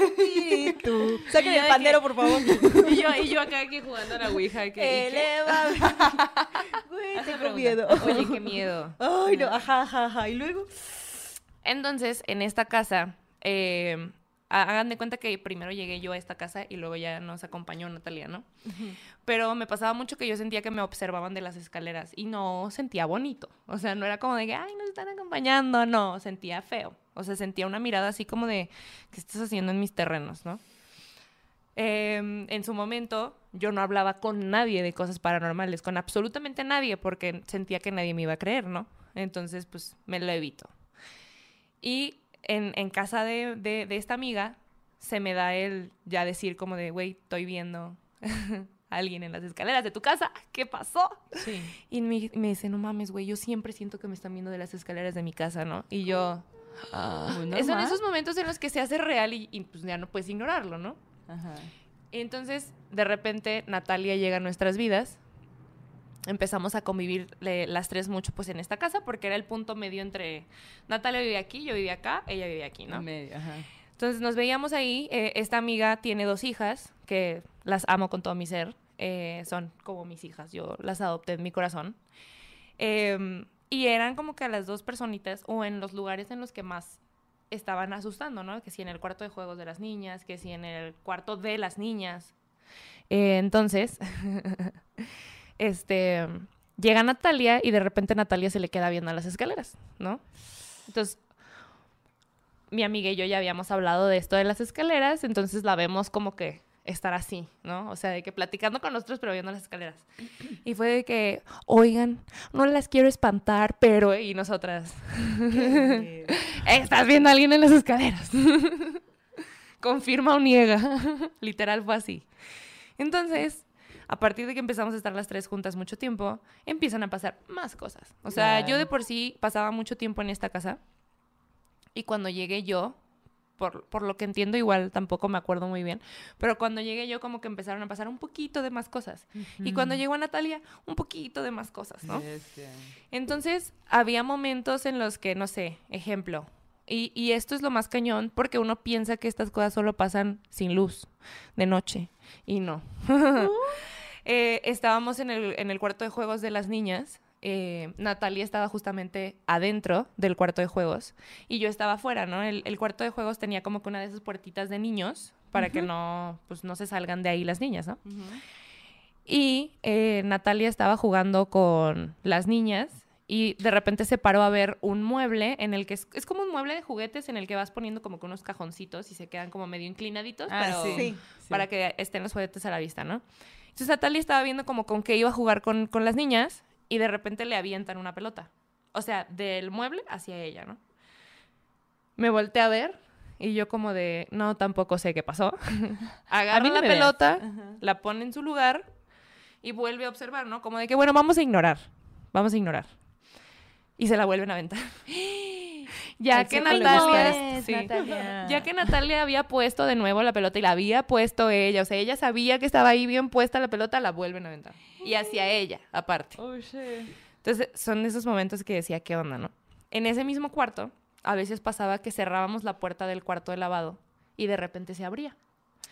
Entonces decíamos como, güey, ¿será que no estamos cerrando la puerta porque, paréntesis, todas teníamos TDA?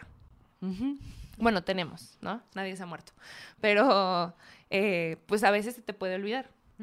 Y un día, específicamente ese día, me acuerdo que dije, voy a cerrar la puerta y voy a asegurarme de que esté cerrada, porque yo necesito saber si esta puerta se está abriendo o si es que se nos está olvidando. Entonces entré, cerré la puerta, le puse seguro, o sea, le puse llave, no solo cerré, ya saben. Eh, la llave no estaba puesta ni nada. Entonces empezamos a hacer nuestras cosas y de repente volteamos y la puerta estaba abierta. Y yo dije, oigan, o- oigan, yo la cerré. O sea, yo fui, yo le puse llave, yo le quité la llave, yo hice así a la puerta No y no se abría y está abierta, ¿no? O sea, ya, ya no había manera de que, de que nos estuvieran mintiendo o nos estuvieran queriendo confundir. Luego, en esa misma casa, hubo un día en el que... eh, ¿Cómo estuvo esta? Ya no me acuerdo muy bien, pero nos estábamos por ir a dormir porque les digo que pasábamos mucho tiempo juntas. Entonces, hagan de cuenta que sacábamos un colchón. Como las niñas siempre se despertaban en la madrugada gritando y llorando si dormían en su cuarto. Entonces ya era como que lo común que se durmieran con nosotras, ¿no? En una cama king size, de que su mamá en un lado, yo en el otro, y en un colchón individual enfrente de la cama dormía Natalia. Entonces, este, un día este, me tocaba a mí, porque nos turnábamos, me tocaba a mí llevar el colchón de la niña al cuarto eh, para que se durmiera Natalia. Entonces yo voy, ya habíamos apagado todo abajo. Abajo a veces escuchábamos en las noches lo mismo que les digo, o sea, como que los fantasmas toman vino en la noche o algo, no sé.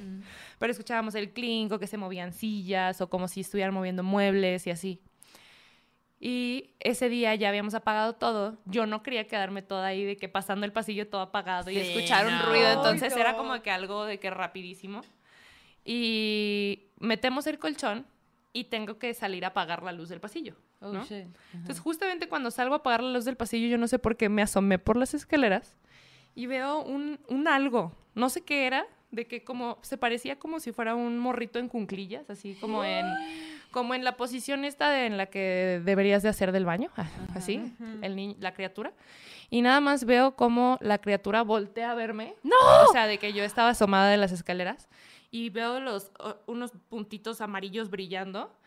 Y no, hombre, me cagué, pero como no les pone a explicar, o sea, en mi vida había entrado tan rápido al cuarto. Y aparte entré toda así de que haciendo ruido y, y las niñas ya estaban dormidas y se volteaba mi amiga de que, güey, y yo, no, no, no te atrevas a regañarme. No te atrevas.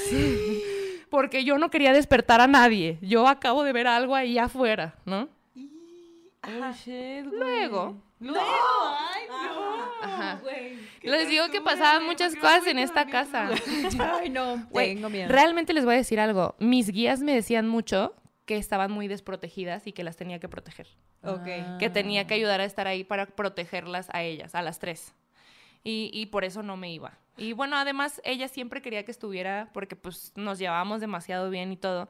Entonces era algo común, ¿no? Teníamos ahí una relación como, como medio de pareja, pero porque pues eran las hijas, ¿saben? De que dormir juntas con las niñas y que si íbamos a la escuela y que si íbamos al parque, no, no de otra cosa, realmente. Sí éramos solamente amigas. Em, pero pues por esta dinámica yo estaba todo el tiempo con ella, ¿no? Y me tocó pasar por varias de estas cosas. Entonces, eh, otro día nos pasa que eh, esta amiga tiene TOC, ¿ok?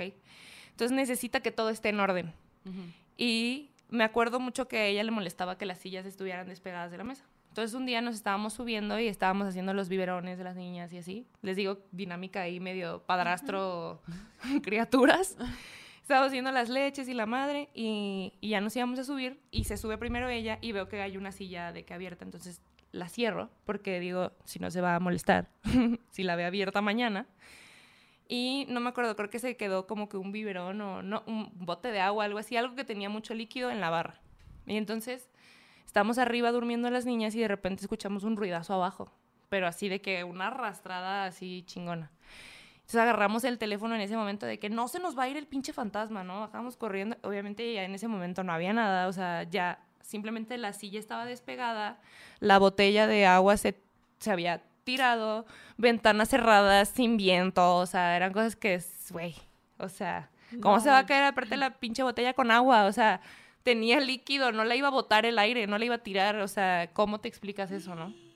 Y luego, ¡Ay, no, güey! esto creo que sí es lo más pesado. Bueno, no sé si lo más pesado, porque el haber visto la criatura esa en las escaleras no, mames, fue tienes tranquilo. cagadísima la gente. La gente Ay, todo no, hay más". aún hay más. Sí, les juro que me pasó de todo en esa casa, o sea, cosas muy extrañas que nunca en mi vida me habían pasado. Porque igual entre nosotras nos hacíamos lecturas, ¿no? O sea, de que, pues esa era nuestra costumbre. Y eh, esta, esto pasó después de una reunión, o sea, de que una reunión que pasó en su casa, fueron varios amigos, todo chill. Y se habían quedado unos cuantos amigos a dormir. En ese momento creo que había toque de queda en Mérida por, por todo esto del COVID. Entonces, a partir de cierta hora no podía salir, entonces las pedas se prolongaban, ¿no? O sea, se acababan hasta que se terminara el Y toque pues de ni queda. modo. Y pues ni qué, qué hace uno, ¿no? o Sí, sea, no, no, hay que obedecer las reglas. entonces hagan de cuenta que, no sé, se acabó la fiesta a las 3 de la mañana y durmió, durmieron ciertas personas arriba, eh, otras personas abajo, de que en la sala. Y pusimos un colchón inflable también de que en medio de la sala, ¿no? Para poder como que dormir porque pues ya, ya no tenemos 18 y ya no podemos durar hasta las 5 o 6 de la mañana, ¿no? O, ah, Entonces teníamos que dormir un poco. Sí, un poco, sí. A veces, a veces sí se dura, a veces sí se amanece, pero no Muy tenemos pocas veces, 18, cada ya no se puede hacer todos los días. Sí, sí, entonces, yo, yo nunca puedo dormir sin sábana. Yo nunca. Yo nunca, nunca, porque siento a veces que me hacen así. ¿Ok? ¿Por qué así? Porque ella está tapada. Ajá. Yo sí me duermo con sábana también. Ay, Entonces, ajá. como ya me ha pasado que me hagan así de que lo que tengo descubierto, Pero pues sí, yo. sí, sí, sí, sí me gusta. El fantasma, El anotado. fantasma, yo. anotado. este. Pues por eso duermo tapada siempre, porque no qui- quiero evitar todo lo que pueda hacer que no me duerma. ¿Ok? Sí, ok, Entonces ok. me duermo con mi super sábana de- que me protege más que nada en esta vida. Sí. Y este. Se me fue la onda. TDA, tengo TDA, amigos. Que te pusiste tu sábana. Porque. Ok, te ya me acordé. proteger. No tenía sábana ese Ah. día. Y le mando un mensaje a mi amiga de que, güey, no tengo almohada, no tengo sábana, ¿de, que, ¿de dónde saco? Ah, pues del cuarto de las niñas. Y yo, son las 3 de la mañana, güey, ¿por qué me estás mandando al cuarto de las niñas? ¿Por qué no me la diste tú? A ver. A las- a las 10. Mandan a la pinche bruja a que vaya a ver qué, qué hay ahí, ¿no? Entonces, eran las 3 de la mañana y subo. Y, y es que yo en mi mente dije, no, no necesito una cobija y no necesito una almohada. Pero de repente empiezo a escuchar los clink. Y los sonidos que normalmente escuchábamos abajo, los empiezo a escuchar estando abajo. Entonces no me quería asomar, no quería ver, no quería moverme, pero sabía que si no me ponía una cobija, digo, estaba con gente, entonces me sentía de cierta manera protegida, de que, güey, Sí. no me van a comer sola. Hay otras personas que se van a morir conmigo y eso me da paz, ¿no? Si me voy a morir, que se mueran que todos. se los mueran todos conmigo y chingos madre. No. Entonces subo al cuarto de las niñas porque dije, no hay manera de que me duerma sin Sí. mi almohada y sin mi cobija, no puedo. Subo al cuarto de las niñas y abro la puerta así de que con todo el miedo del mundo. Y primero identifiqué en dónde estaban las cosas. Dije, ni en pedo voy a entrar a buscar. No. Entonces abro la puerta, ni siquiera quería prender la luz, o sea, la verdad yo quería entrar y salir así. Entonces entro, o sea, abro la puerta, entro, agarro la cobija, agarro la almohada, volteo y veo la puerta. Así. No, Y luego dijeran, no, es que la casa está chueca, güey, o sea, la puerta se mueve. No, pues que le hace el clink, así de que se cierra bien, ¿saben? Y yo... eh, yo no les puedo explicar, en esos momentos pasan muchas cosas por mi cabeza en un segundo, ¿ok? O sea, de que en ese momento yo estaba de, si yo intento abrir esta puerta y no se abre, aquí quedé. aquí quedé, aquí ya sé Ari, me voy a convertir en uno de los entes de esta casa, literal. Pero sí pude abrir, gracias a Ah, ok, Dios, gracias a- al universo. A las, a las ¿A Abrí. tus guías? A mis guías abrió y no les explico qué tan rápido llegué abajo. En tres segundos llegué abajo, me puse la cobija, me puse la almohada y dije, ya me voy a dormir. Le dije a un amigo que era con el que estaba durmiendo en ese, en ese colchón inflable, uno de mis mejores amigos, abrázame. Ay, pero ¿por qué? Porque a este amigo no le gusta, o sea, sí a veces, físico. no, sí, a mí sí me abraza y sí me, y me besuquea y todo porque me ama, pero no le encanta dormir abrazando a nadie. Ok. Y, y entonces, pues yo lo sé, ¿no? O sea, lo conozco hace muchos años. Y entonces fue de que, no me hagas preguntas, solo abrázame, ¿ok? Te lo estoy pidiendo por algo. Nunca te pido esto. Entonces ya me abrazó y como que ahí ya me pude dormir. Pero mi corazón, mi ser, o sea, yo no les explico cómo me sentía. Es más, ni siquiera sé cómo pude dormir. Así. A lo mejor ni dormiste. No, sí dormí. ¿Sí dormiste? Sí Ok. dormí. Y al día siguiente amanecí como nueva, pero en ese momento... Wow. Qué loco. No wey. manches. Y qué loco también que no hayas tenido pesadillas. Sí, eso está loco. Sí, sí, sí, sí, sí. Oye, dice acá la gente, Güey, de hecho me dio risa de que churros, churros para el susto y luego, bueno, yo quiero, yo quiero. Velas, velas de a 10. ponen. Oigan, mándenme un churro para el susto igual, por Sí, favor. oigan. Mándelo de vuelta a ustedes Porque para que- ahora después hay que ver cómo vamos a dormir hoy después de haber contado Yo sí tantas tengo historias. miedo, la verdad. La verdad estoy cagada. Güey, a mí me cagó lo del niño que te volteó a ver, porque como también tengo escaleras, es como de... Y también te puedes asomar. No solo tiene escaleras, tiene escaleras donde hay algo. Ya lo, lo hemos Se habló, contado, se habló. Sí, sí, sí, sí. Ahorita les contamos. no, ahorita les contamos. Y La Natalia. bandita ya se sabe qué show. Sí, exacto, son tres pisos. Dice acá. Sí, mucha gente habla acerca de esta oración y sí, que es como para tumbar brujas, que para eso se usa la de. Este, pues esa oración que decía. A esta bruja no la tumbas. A esta bruja. No y la hazle como quiera. Es que a las brujas buenas pues no hay necesidad de tumbarnos porque no Exacto. hacemos nada malo. Exacto. Nada que se meta con nadie. Solo hacemos limpias y usamos sal y pimienta para neutralizar y para devolver. Y usamos hierbas para Gracias. curar. Oye, te decía ahorita que la historia de la pelota, que le gustaba el seco, güey. Porque era de pelota. ¿Cuál, cuál? ¿Ves que contaste lo de Ah, que, sí. que tenemos un amigo que tiene historias sobrenaturales siempre con pelotas, que se le aparecen y todo? Dicen, ¿qué? ¿No es maratón? ¿Ya no hay más? Ajá, ¿No hay más exacto. Dice sí, ay, mire, ahorita les vamos a contar acá- otras. Ay, Dice, sí. dice Jan, Jan Yashea, dice, yo tuve una experiencia con una bruja disfrazada de nana que quiso llevarse a mi hijo. La reconocí en sueños. Felicidades por su canal. Oye, No mándanos esa manches. historia en un audio. Está muy loco, muy tétrico. Mm, Dice, no puedo contarles historias porque estoy negado para ello. Salía mi papá, esa parte de cerebro no lo tengo activo como otras personas. Abrazo desde Lima, dice Pedro Cama Calderón. Oye. Pedro, pero siempre se puede abrir. Sí. Créeme. Siempre te puedes abrir a este mundo. Ay, no. Troll Cruz pone, voy llegando y están lloviendo los espantos, qué pedo.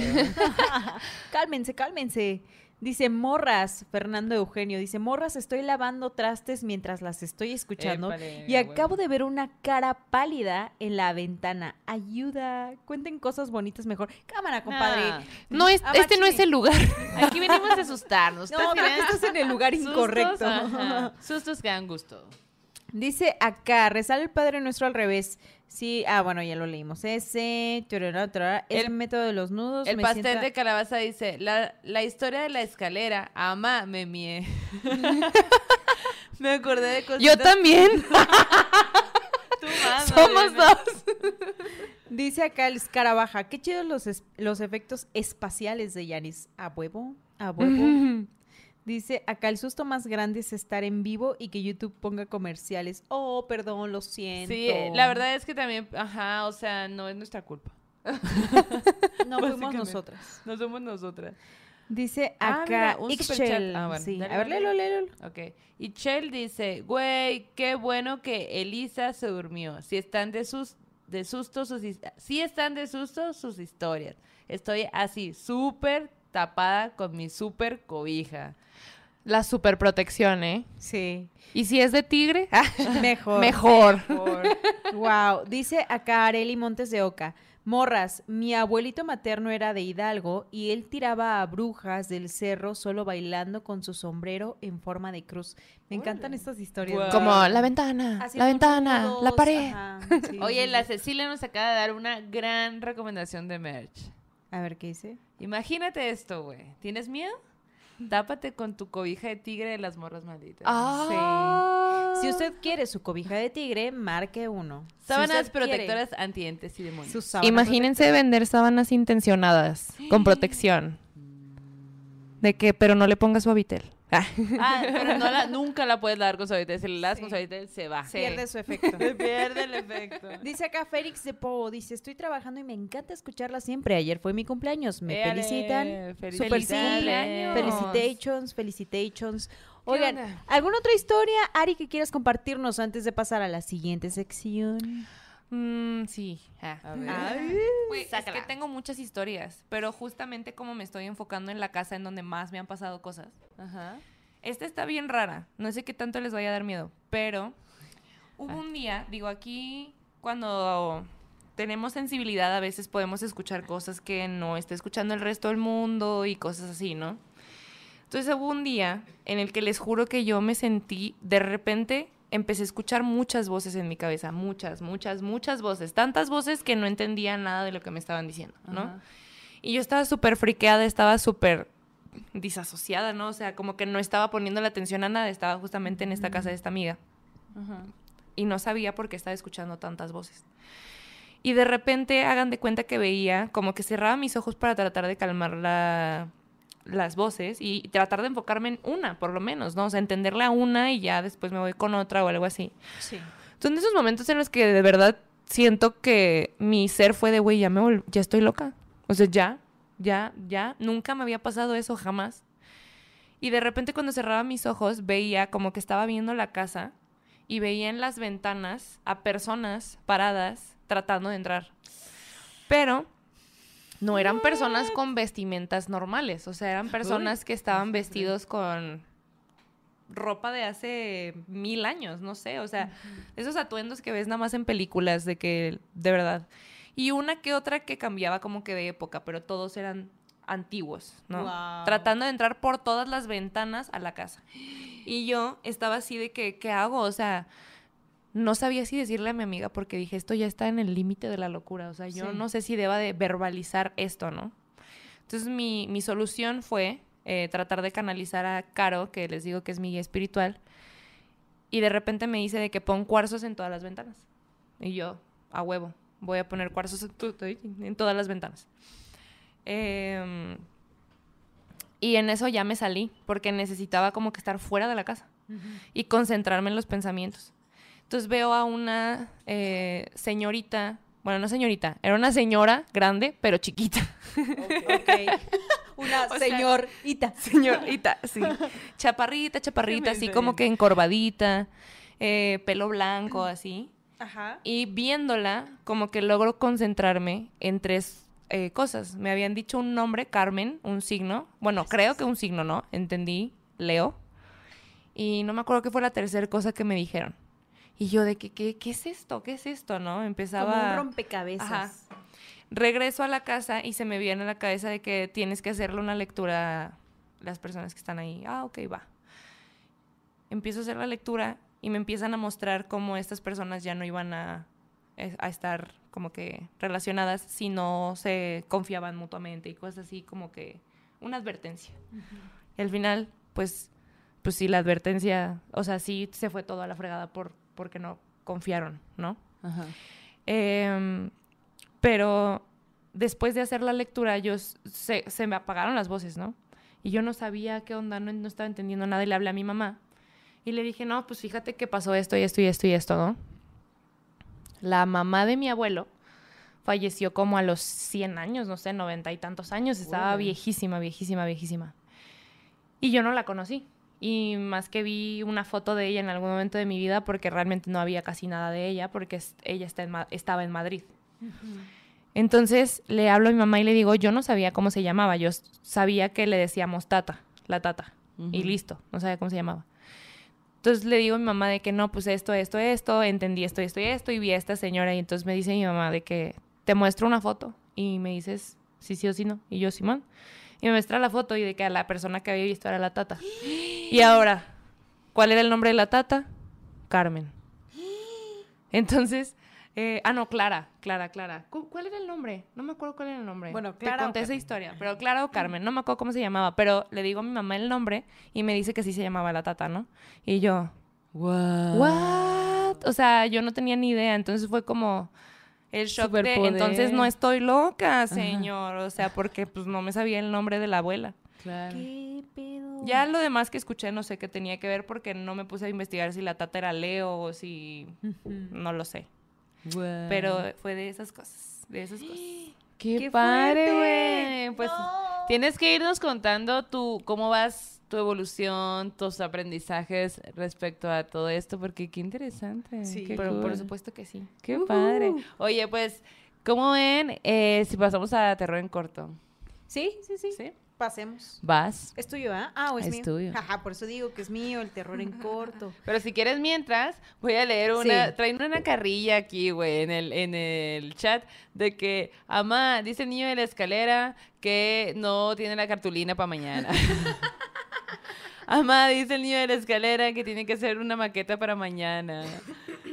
y luego, este, ¿qué dicen acá? Amá, dice el niño de la dice el niño que le toca deportes y no está limpio su pan. Ay, güey, qué risa. No, pues bueno. A ver, otros, otros, por favor. Ruby Rod dice, la maldo bien sordeada sirviendo las, las pócimas. Efectivamente, me salgo del cuadro para que no vean que, que estamos tomando. Porque es aquí un brebaje ¿eh? secreto. La maldo, lléname mi vaso también. A ver, pásenme sus vasos. Voy a empezar a llenarles de la pócima para que duerman a gusto. Más bien quiero que, me, que nos cuenten cómo van a dormir esta noche, oigan. Porque ya los vi que están cagados lo que les sigue. Eh, Neni, no te comas los panes de la ventana. De la venta, dice. De la venta. de la Ay, yo venta. no, pues no. ¿Por qué se comería uno el pan de la ventana? De la ventana. pues no sé. Luego uno hace ese tipo de cosas muy raras. fíjate. Oigan, Capaz pues- que es un ritualito ahí comiéndote el pan de la ventana. No. Que tiene cuarzos. Todo.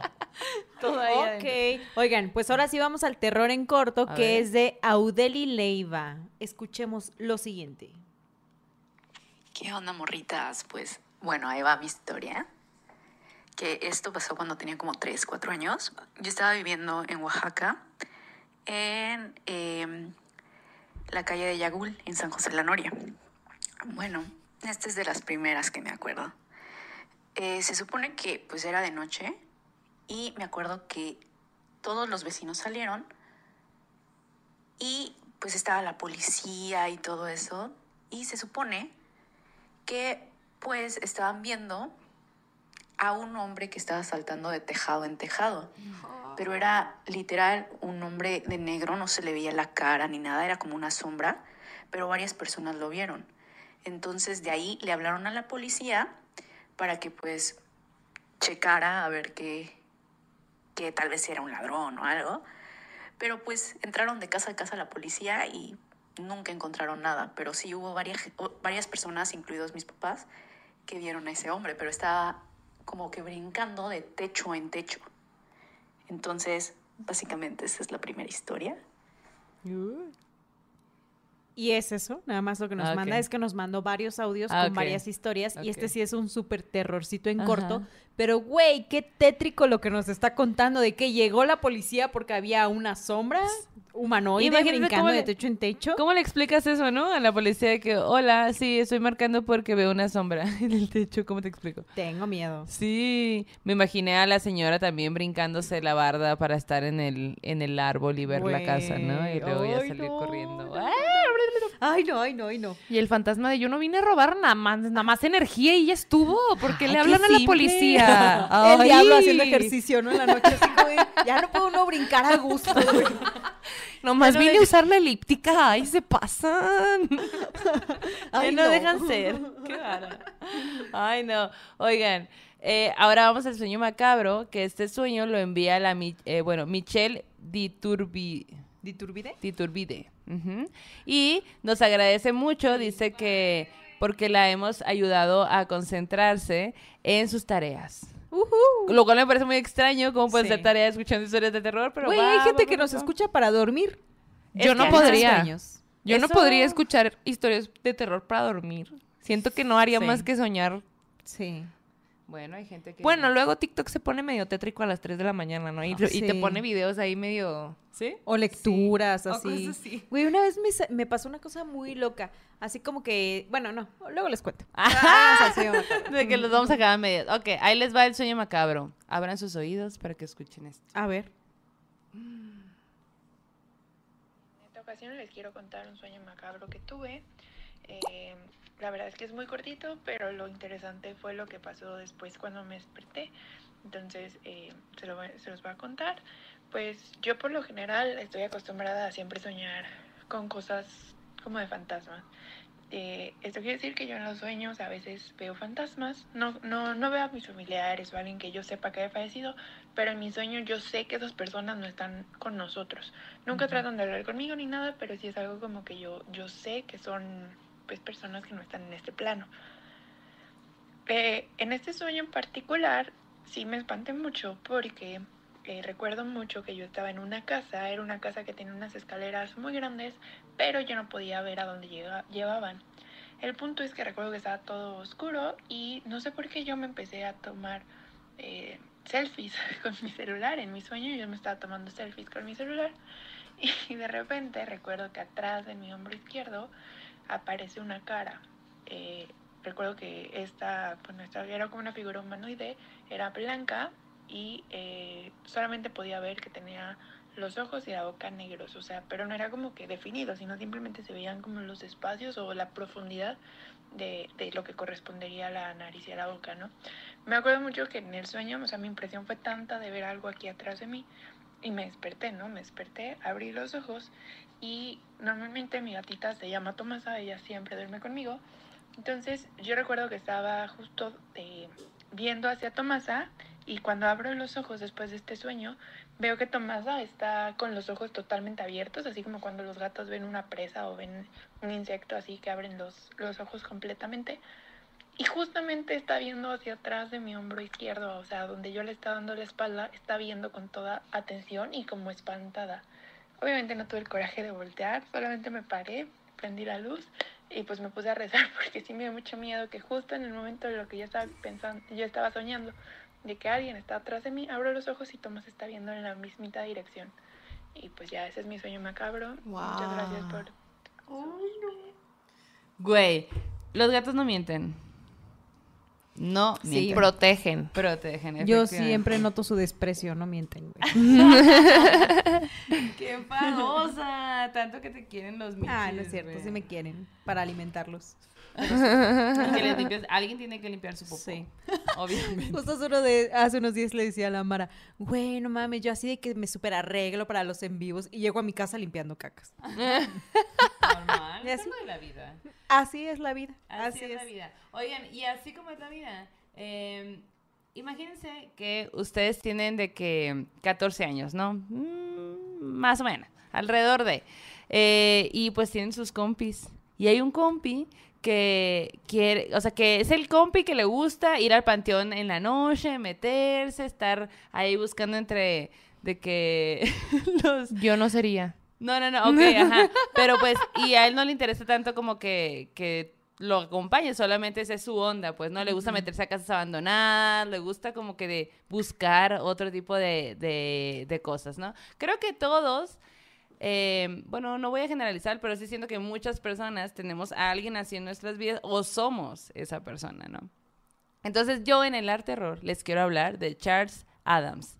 Aprovechando que Wednesday acaba de salir y que es una gran serie y está todo lo que hay, todo el mundo está hablando de ella. ¿Ya vieron nuestros ovnis de hoy? De la Jenny y mío somos, es la representación. de las niñas raras, porque eso es lo que representa al final, como de que estas otras alternativas, ¿no? Y quiero hablar del arte que, que, ah, hizo Charles Adams durante toda su vida. Entonces, en el arte terror, pues les voy a hablar de él. Y este vato nació en New Jersey en, el, en 1912. Desde bien morrito, el vato era dibujante. Y desde bien morrito le gustaba meterse a los panteones y, y este, meterse a casas abandonadas y como que hacer ese trip, ¿no? Entonces, eh, te- la onda eh, y lo más común es que luego ese tipo de personalidades son solitarias, ¿no? Son personalidades solitarias, pero él no. Él como que se cuenta que tenía muchísimos amigos y que todo el mundo decía, güey, pues sí, raro y su onda está rara, pero es muy buena onda, o sea, como Pero que... es buena persona. Ajá, como que, que él sigue haciendo sus cosas raras. Eh, y lo, como que, pues, no sé, lo seguían mucho, ¿no? Entonces, a la edad de 14, 15 años, el morro descubre la revista de New Yorker. Y ahí se da cuenta que hay ilustraciones y que le gustan un montón y, y se apasiona por la ilustra- las ilustraciones o como que compraba la revista solo para ver las ilustraciones y para él se le hacía como de wow, qué increíble, ¿no? Qué padre poder eh, que te publiquen ahí, ¿no? Y el morro dibujaba, siempre súper apoyado por sus papás, por sus amigos, por todo el mundo, ¿no?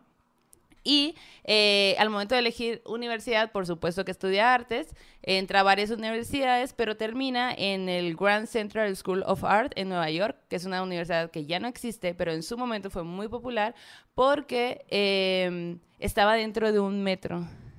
Entonces, la- lo curioso es que eh, hasta ese momento él empieza a ocupar sus tardes para ir al metro, o sea, para bajar y, y dar, o sea, como que empieza a dibujar personas. Y está bien interesante lo que él dice, porque dice, ahí es cuando yo dibujé fantasmas, o sea, cuando yo dibujé monstruos más bien. Porque los monstruos no son como que Drácula y esas cosas que se veían en ese momento. Los monstruos son estas personas que caminan, que van ojerosas, o sea, porque tienen que trabajar, o sea, todo eso que te hace ser después de una labor súper ardua para llevar comida a tu casa. O sea, como que él le da una vuelta bien bonita, ¿no? él empieza a, a dibujar y un, en algún momento sus papás le dicen, güey, ¿por qué no mandas sus ilustraciones al New Yorker? No, que no sé qué. Mándala que tiene, o sea, aunque no quedes, aunque no te publiquen, está padre, poco a poco pues te van conociendo, se van recordando tu nombre. Bueno, pues un día manda una, güey. Y no solo la publican, sino que le marcan, le dicen, ¿sabes qué, morro? La neta, queremos que sigas ilustrando para nosotros. Y esa primera ilustración, güey, le pagaron 7.50 dólares por ese primer dibujo. Órale. Pero en ese momento, pues, era el dinero por dibujar nomás, que te publiquen. Pues bueno, aparte de, de estar ahí, porque no estaba de fijo, no entró de fijo al principio, eh, era freelance, el, el Charles, y eh, aparte de publicar para el New Yorker, también publicaba para Cosmopolitan, güey. Uno pensaría que, que tiene que ver, pero pues tiene que ver. Y, a- luego, otra cosa que es bien interesante es que también publicaba para True, eh, Detective. Y ahí le pedían que él retocara las fotos y la onda era que queremos que retoque las fotos para que todo se vea más sangriento. Y él empieza a jugar con opacidades también, que se viera opaco y que se vieran tonos fuertes, que es mucho como que, como, como lo que siguió usando después, ¿no? Dice que, bueno, en el 6 de agosto de 1938 se publica por primera vez el dibujo que se convertiría en la familia Adams, ¿no? Y ese primer dibujo cuando se publicó, en realidad no es que tuvieran nombres los personajes, solo se publicó como una historieta y ya, no, no se llamaba como familia no tenía nombre de nada. Era una bruja, eh, que con su familia y que vivían ciertos acontecimientos, pero no, no había nombres, pues, ¿no? Ahorita les voy a contar en qué momento hubo nombres. Y aparte de dibujar eso, también dibujaba y se centraba muchísimo en temas políticos y sociales. Como que esa, todo eso era su onda. Eh, miren, él, para el New Yorker, publicó 1300 caricaturas. Casual. Ahí nomás. Y de esas 1300, güey, solamente 150, que son un chingo, eh, fueron de la familia Adams. Y haz de cuenta que, eh, bueno, les comentaba que no tenía nombre ni nada de eso, ¿no? Y llegó un momento, 26 años después de que él estuvo todo ese tiempo dibujando y así, llega eh, la televisión ABC y le dice, ¿qué onda, güey? Te queremos comprar tu serie animada, que tienes 26 años dibujando, y la queremos hacer una serie. Bueno, pues va, dice el Charles. Y él, y pues dentro del contrato decía, ok, pero nos tienes que dar como que todo el guion, como toda la idea, pero para eso tienes que tener un nombre del- de la serie, nombre de personajes, como que el, cada personaje de que, cómo va a ser su onda, pues, ¿no? Y ahí es cuando se pone a darles como que más estructura, porque ya la tenía, porque tenía 26 años dibujándolos, ¿no? Y eh, en cuestiones como más personales, él, bueno, él se casó tres veces. Su primera y su segunda esposa, güey, se llamaban Bárbara. La primera y la segunda. Y lo curioso es que estas Bárbaras eran altas, eran delgadas, tenían el cabello súper largo y súper oscuro. Un poco como, como la mamá este, Morticia, ¿no? Y eh, en 1980 tiene su, su tercer matrimonio y ahí la chica se llamaba Marlene y era una apasionada del terror, de los fantasmas, también le gustaba como que las cosas siniestras, le gustaba meterse a los panteones, entonces al vato le gustaba ese trip y se encontró una morra con la que vivió el resto de su vida y que también le gustaba ese pedo, ¿no? Eh, la serie que, que hizo la televisión ABC se estrenó en 1964 y se acabó en 1966. Y fue un éxito total que ya sabemos. Obviamente hubo mucha merch, se vendió todo. Eh, con el tiempo fueron sacando otras cosas. Ahora pues está Wednesday, que, eh, que está increíble. eh, como que a mí me gusta mucho porque también lo hace Tim Burton. El guion está increíble, los efectos. Me gusta mucho todo, me gustó mucho todo. Él tiene 13 libros eh, que recopilan sus dibujos. Y eh, él murió un 29 de septiembre de 1988 por un infarto afuera, bueno, adentro de su carro, afu- que estaba afuera de su edificio donde vivía en Nueva York. Hola. Órale. Sí, muy interesante. Y eh, lo que también está bien chingón es que él en vida vio los frutos de su chamba. Ah. Y eso está bien chido. Y bueno, Ponen en los comentarios. eh, ¿Y tienes un tipo? Y el Adams. No, para nada. un tipo de, de- de parejas. De, parejas, ¿no? Fíjate que a mí la serie me encantó, la, la puse y no pude detenerme hasta que la acabé. Acabé de verla así creo que en la madrugada, de que me eché los ocho capítulos. Soy ese tipo de personas, Sí. perdónenme, pero es que no siempre tengo tiempo para ver series. Entonces cuando empiezo una digo, ah, pues puedo levantarme a las, puedo dormirme a las seis, bájalo.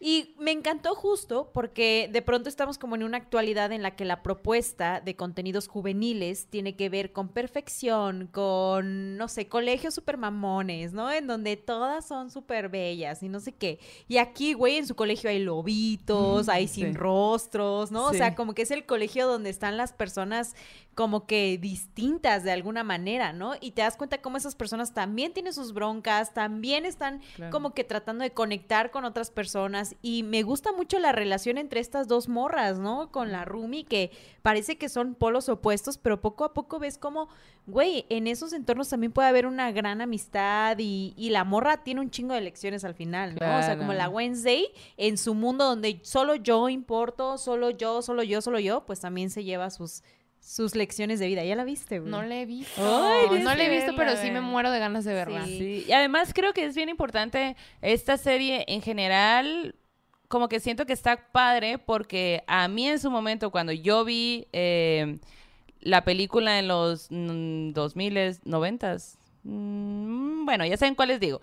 Eh, recuerdo haberme sentido muy bien de haberla visto porque decía, güey, qué curado que te presenten, así como tú dices, la mayoría de las películas o series o lo que sea, te presentan siempre a la principal, que es una morra muy estereotipada, que con ciertos rasgos y cierto tipo de cosas. Y en esa, al final, ella, que es una principal, pues dices, güey, te identificas, o sea, te sientes como que a lo mejor no eres tan excéntrica como la muestran a ella, pero significa que entonces sí está bien, o sea, no está del todo raro, hay más gente que, que, que le gusta lo que a mí, eh, hay más gente que piensa ese tipo de cosas como a mí, y siento que ahorita es un buen momento para que resurja este Sí. personaje, porque las nuevas generaciones tienen que saber que existe, que existimos, ¿no? Que somos Sí. como una, un tipo de personalidad entre variantes, pero que podemos llevarnos, que existimos, que nos llevamos bien y que, y que está bien expresar lo que sientes, que está bien vestir como te quieras vestir, que está, o sea, ese tipo de cosas siento que te dejan un buen y que curado, que pues se vea tan masivamente, ¿no? Sí, como un poco más de diversidad. De hecho, había mucha polémica por el tema de, de Gómez, ¿no? Que decían, Ah, sí. no, es que no es como el Homero que conocíamos y mucha bandita ha hecho videos al respecto y decían, güey, si ustedes van a las caricaturas originales, este Gómez es el más apegado a la realidad Sí. y a mí me fascinó, güey. Sí. Y me fascina cómo la Pichi Wednesday odia a sus papás y sus papás, mamá, mamá, no, así como, güey, ajá, como que es súper divertido ver eso, ¿no? Entonces, si tienen tiempo para ver esa, esa serie, véanla. Y después de ver eh, esta serie, que la neta está muy chida, yo les quiero recomendar algo. Y fíjate que ahorita lo que nos has contado, Ari, que acerca de estos sueños, acerca de como que toda esta intuición que tú tienes, hay una, hay una serie en Netflix también, porque esta de los Adams la pueden ver allí. Hay una serie que se llama Misterios sin resolver. Yo la veo normal, así como que de pronto pongo un capítulo, tiene varias temporadas. En la temporada 3 hay unos episodios bien chidos, güey, pero hay uno espe- en especial que me impactó mucho y que la neta me hizo llorar, me hizo sentir un chingo de rabia y me dio un chingo de miedo también. Y es el del fantasma del apartamento 14. Resulta y resalta, güey, que allá por los 2000 una morra llamada Judy Foster, no la de la, la- no la del medio, llega a vivir a unos apartamentos en Chico, en California. Y entonces la morra llega allí. Me espantó y se paró al baño. Sí, no, a hacer chis la, la amiga fantasma. Y entonces esta morra llega con su hija chiquita, ella es madre soltera, llega a vivir a unos departamentos en Chico, California, y en cuanto llega a vivir en el apartamento 14, comienza a tener sueños muy lúcidos. Sueños en donde ve de pronto que hay una chica que está siendo raptada o luego de pronto sueña que hay una chica que está siendo violentada, eh, torturada de las formas más inimaginables, ve a una chica que tiene una caja en la cabeza, así sueños súper terribles, violentos, violentos, violentos, violentos. Y ella siempre despierta preguntándose qué chingados está pasando. Al mismo tiempo, en su departamento, haz de cuenta que los zapatitos de su hija comienzan a aparecer en la cama en la cama. Y ella así de, hija, tú dejaste tus zapatitos. La niña tiene como tres años en ese momento y la niña, no, yo no. Y luego los peluches aparecen como con una soga en el cuello. Y ella, güey, ¿qué pedo? Hasta le habla a la policía y le dice, alguien entró a mi casa, dejó los peluches así, no sé quién fue. Y la policía, Simón, bye. ¿No? Nunca iremos. Nunca iremos. Pero, güey, llega un día en el que la morra sale al, al área común del apartamento y uno de los vecinos se la encuentra y le dice, uy, doña, ¿cómo lleva aguantando tantos días allí, eh? Y la señora así de, dice, güey, en ese momento se me empiezan a salir las lágrimas. Wow. Y le dice, cuéntame por favor, ¿por qué me estás diciendo esto? Y entonces el vato le dice que en ese departamento, en los setentas, desapareció una mujer. Una mujer que se llamaba eh, Mary Elizabeth Spani- Spanicky. Y entonces ella fue eh, reportada como desaparecida en los setentas por su novio y se inició una investigación y nunca se encontró su cuerpo. Nu- nunca se encontró su cuerpo. Aguanta. Y entonces esta morra dice, güey, se acuerda inmediatamente que su hija siempre decía que veía a una mujer en el departamento y que a esta mujer eh, le decía así como que, Malí, Malí, se llama Malí. Y güey, pues había todo un caso en Chico, California, en el que se estaba investigando la desaparición de esta persona a la que la policía le decía Marlis, Marlis, Marlis. Y entonces la morra empieza a soñar direcciones, como que tal número, tal cosa, como que siempre en su sueño relacionado con este personaje. Y pues que va la policía, güey. Y la sorpresa que se va a llevar cuando va la policía, porque, güey, el caso está conectado con hechos reales allá en Chico, California, Oh, y resultó que esta morra tenía información que no había forma que ella tuviera sobre un caso que la policía estaba investigando desde hacía muchos años y hay gente que está en prisión y hay toda una investigación en torno a eso y ya saben que Misterio sin resolver pues está siempre basado en hechos reales que no han tenido una respuesta. Entonces, véanlo porque la neta, justo ahorita que lo que nos contabas, Ari, o sea, sobre este don que tú tienes, dices, verde, güey, qué cabrón que hay gente que tiene como que muchos niveles de percepción, pero esta morra sin tener ningún contexto empezó a ver a una morra siendo violentada y luego direcciones y luego cosas, como si este ser, este fantasma, perdón, quisiera decirle algo. Quisiera decirle, hey, está pasando esto, necesito que digas esto. Y el capítulo está ¿Cómo se llama el capítulo? El fantasma del apartamento 14, Misterios sin resolver, tercera temporada. Qué padre. Suena Muy denso. Definitivamente lo voy a ver. Sí, muy, muy denso. Es una de las historias que más me ha impactado y que, les digo, está tremendamente conectado con la realidad. Así que esa es la recomendación que da miedo de, este, de esta noche. Más lo que Maldo nos acaba de compartir sobre esta maravillosa eh, caricatura que se fue a la pantalla grande con muchos protagonistas y que hoy tenemos una nueva versión del Tim Burton, muy buena, Burton. muy chida, muy sí, a disfrutable. mí me gustó. Me gustó. me gustó. A mí también me gusta todo lo que tiene que ver con los Adams. Realmente, solo esta serie no la he visto, pero vi el tráiler y la actuación de. Jenna Ortega Sí. se ve. Se ve que es una Wednesday diferente a la que estamos Sí, acostumbrados, claro. Ujú. pero al final, Wednesday. Sí, exacto. O sea, sí hay gente que va a criticar como que es que, a ver, primero, lo básico que es, no es lo mismo, no queremos lo mismo. ¿Para qué queríamos rehacer lo mismo que ya vimos antes? Queremos actualizar y también ahora se supone que como humanidad tenemos más conocimiento de qué significan ciertos comportamientos. Y lo que está padre es que hay una... O sea, como que incluso dentro de la narrativa dice, bueno, eh, esta persona que tiene ansiedad y actúa de tal forma, la, la, la, la. Entonces, esto está padre. Obviamente, en la otra serie, pues no iba a pasar algo, algo así, ¿no? Y está buena, solamente denle la oportunidad y no esperen lo que ya vieron, porque para nadie invertiría dinero en volver a hacer exactamente lo mismo que ya se hizo en otro Sí. momento. O sea, no tiene sentido. Dejen de esperar eso, porque no está, pues, chilo. Sí. Y por otro lado, váyanse a dormir. Ah, váyanse a dormir ya asustados. Eh, nada más repitiendo acá, eh, es Los Adams, la, el, el arterror de Maldo, bueno, el No, bueno, el anterior es Charles Adams, ajá, que el fue creador. creador de esta serie tan icónica. Que también es caricatura. creador, perdón, perdóname que te interrumpe. Roberto, no sé si pusiste la imagen de, que creo que es la última, que es la de Charles Adams, que es un esquí en ida y bajada. Sí. Esa imagen en específico es algo que hizo él y eh, se ha usado muchísimas veces en cosas de terapia y como de superación personal, porque es un, es un esquí que va subiendo y uno que va bajando. Entonces se ha usado en muchas ocasiones en un montón de cosas y se me hace bien chilo que es bien distinta esa ilustración a lo que hace, o sea, como que se amoldaba, pero al final tiene una esencia de lo que es él y Sí. pues está cool. Pero bueno, el arte terror Sí. es Charles Adams. Y sí, que también sale la Merlina anterior, eso también está chido, es un guiño muy bonito de parte del Burton. Y también después de eso, que vayan a ver Misterios sin resolver, es de la serie de la que les estoy, les estoy hablando, todos los casos son muy interesantes. Y este en específico es el del fantasma del apartamento 14, que está en la tercera temporada, allí en el Netflix de las cosas, vayan y si quieren pues dormirse cagados. Completamente cagados después de este podcast, vayan a ver ese capítulo que la neta les va a dar un chingo de rabia y un chingo de miedo. Uh. Porque hay, el caso sigue vigente hasta hoy, ¿eh? Hasta Ah. hoy ese caso, imagínate. Fue O en los aún 70 con la información que dio, no se logró cerrar. Güey, es que se conecta con otros casos. O sea, tienen que ver. La voy a ver, voy a Ajá. verla. No, Sí, no puedo sí, sí. vivir así sin saber Sí. qué pasa al Ay, final. no. Oye, Ari, pues muchas gracias por habernos acompañado en este capítulo de Morras Malditas. Uy, para mí fue un placer aquí. y cuando quieran yo estoy disponible para, bueno, a menos de que me vuelva a enfermar. No te porque- enfermes. No, no te enfermes. Pero la verdad fue, me dio muchísimo gusto platicar con ustedes y que me abrieran este espacio igual para platicar de todas estas experiencias paranormales. Ahí todavía hay mucho repertorio por si me quieren volver a invitar. Claro. Y también a la, a la fantasma de acá de este lado.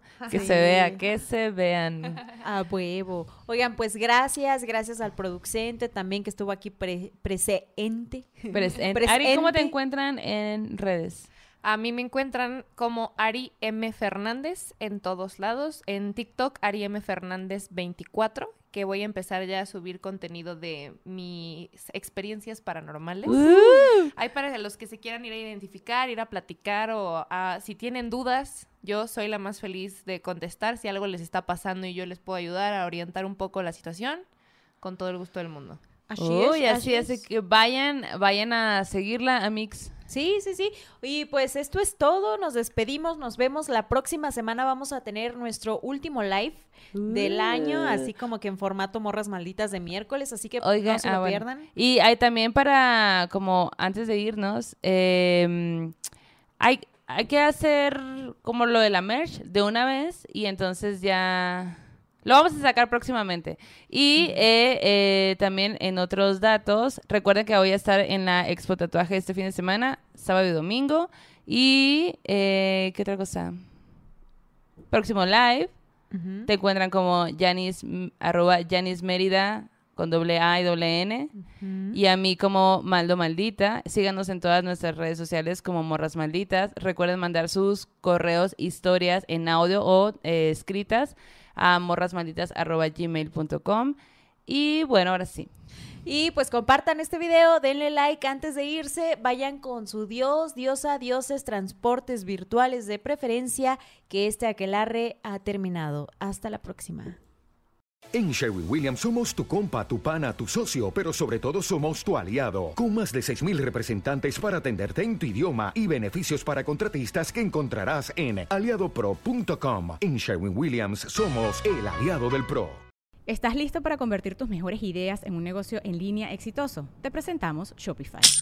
Tal vez no lo sabías, pero nuestro podcast More Than Mamis es un negocio y lo empezamos por supuesto para desahogarnos y hablar sobre la maternidad, no para convertirnos en expertas de ventas y del e-commerce. Así que sí, necesitábamos ayuda para vender nuestro merch y poner en marcha nuestra tienda. ¿Y cómo suena con Shopify? Llegó otra venta. Shopify es la plataforma de comercio que está revolucionando millones de negocios en todo el mundo. Ya seas un emprendedor desde tu casa o desde donde sea, Shopify es la única herramienta que necesitas para iniciar, administrar y hacer crecer tu negocio sin dificultades. Con Shopify puedo gestionar pedidos, envíos y pagos desde cualquier lugar, brindándote toda la información y estadísticas de tus ventas al detalle. Regístrate para un periodo de prueba con tan solo un dólar al mes en shopify.com barra sonoro, todo en minúsculas. Ve a shopify.com barra sonoro para llevar tu negocio al siguiente nivel. Shopify.com barra sonoro. Judy was boring. Hello. Then Judy discovered ChumbaCasino.com. It's my little escape. Now Judy's the life of the party. Oh, baby, Mama's bringing home the bacon. Whoa, take it easy, Judy. The Chumba life is for everybody. So go to ChumbaCasino.com and play over 100 casino style games. Join today and play for free for your chance to redeem some serious prizes. ChumbaCasino.com. No purchase necessary. Void where prohibited by law. 18 plus terms and conditions apply. See website for details.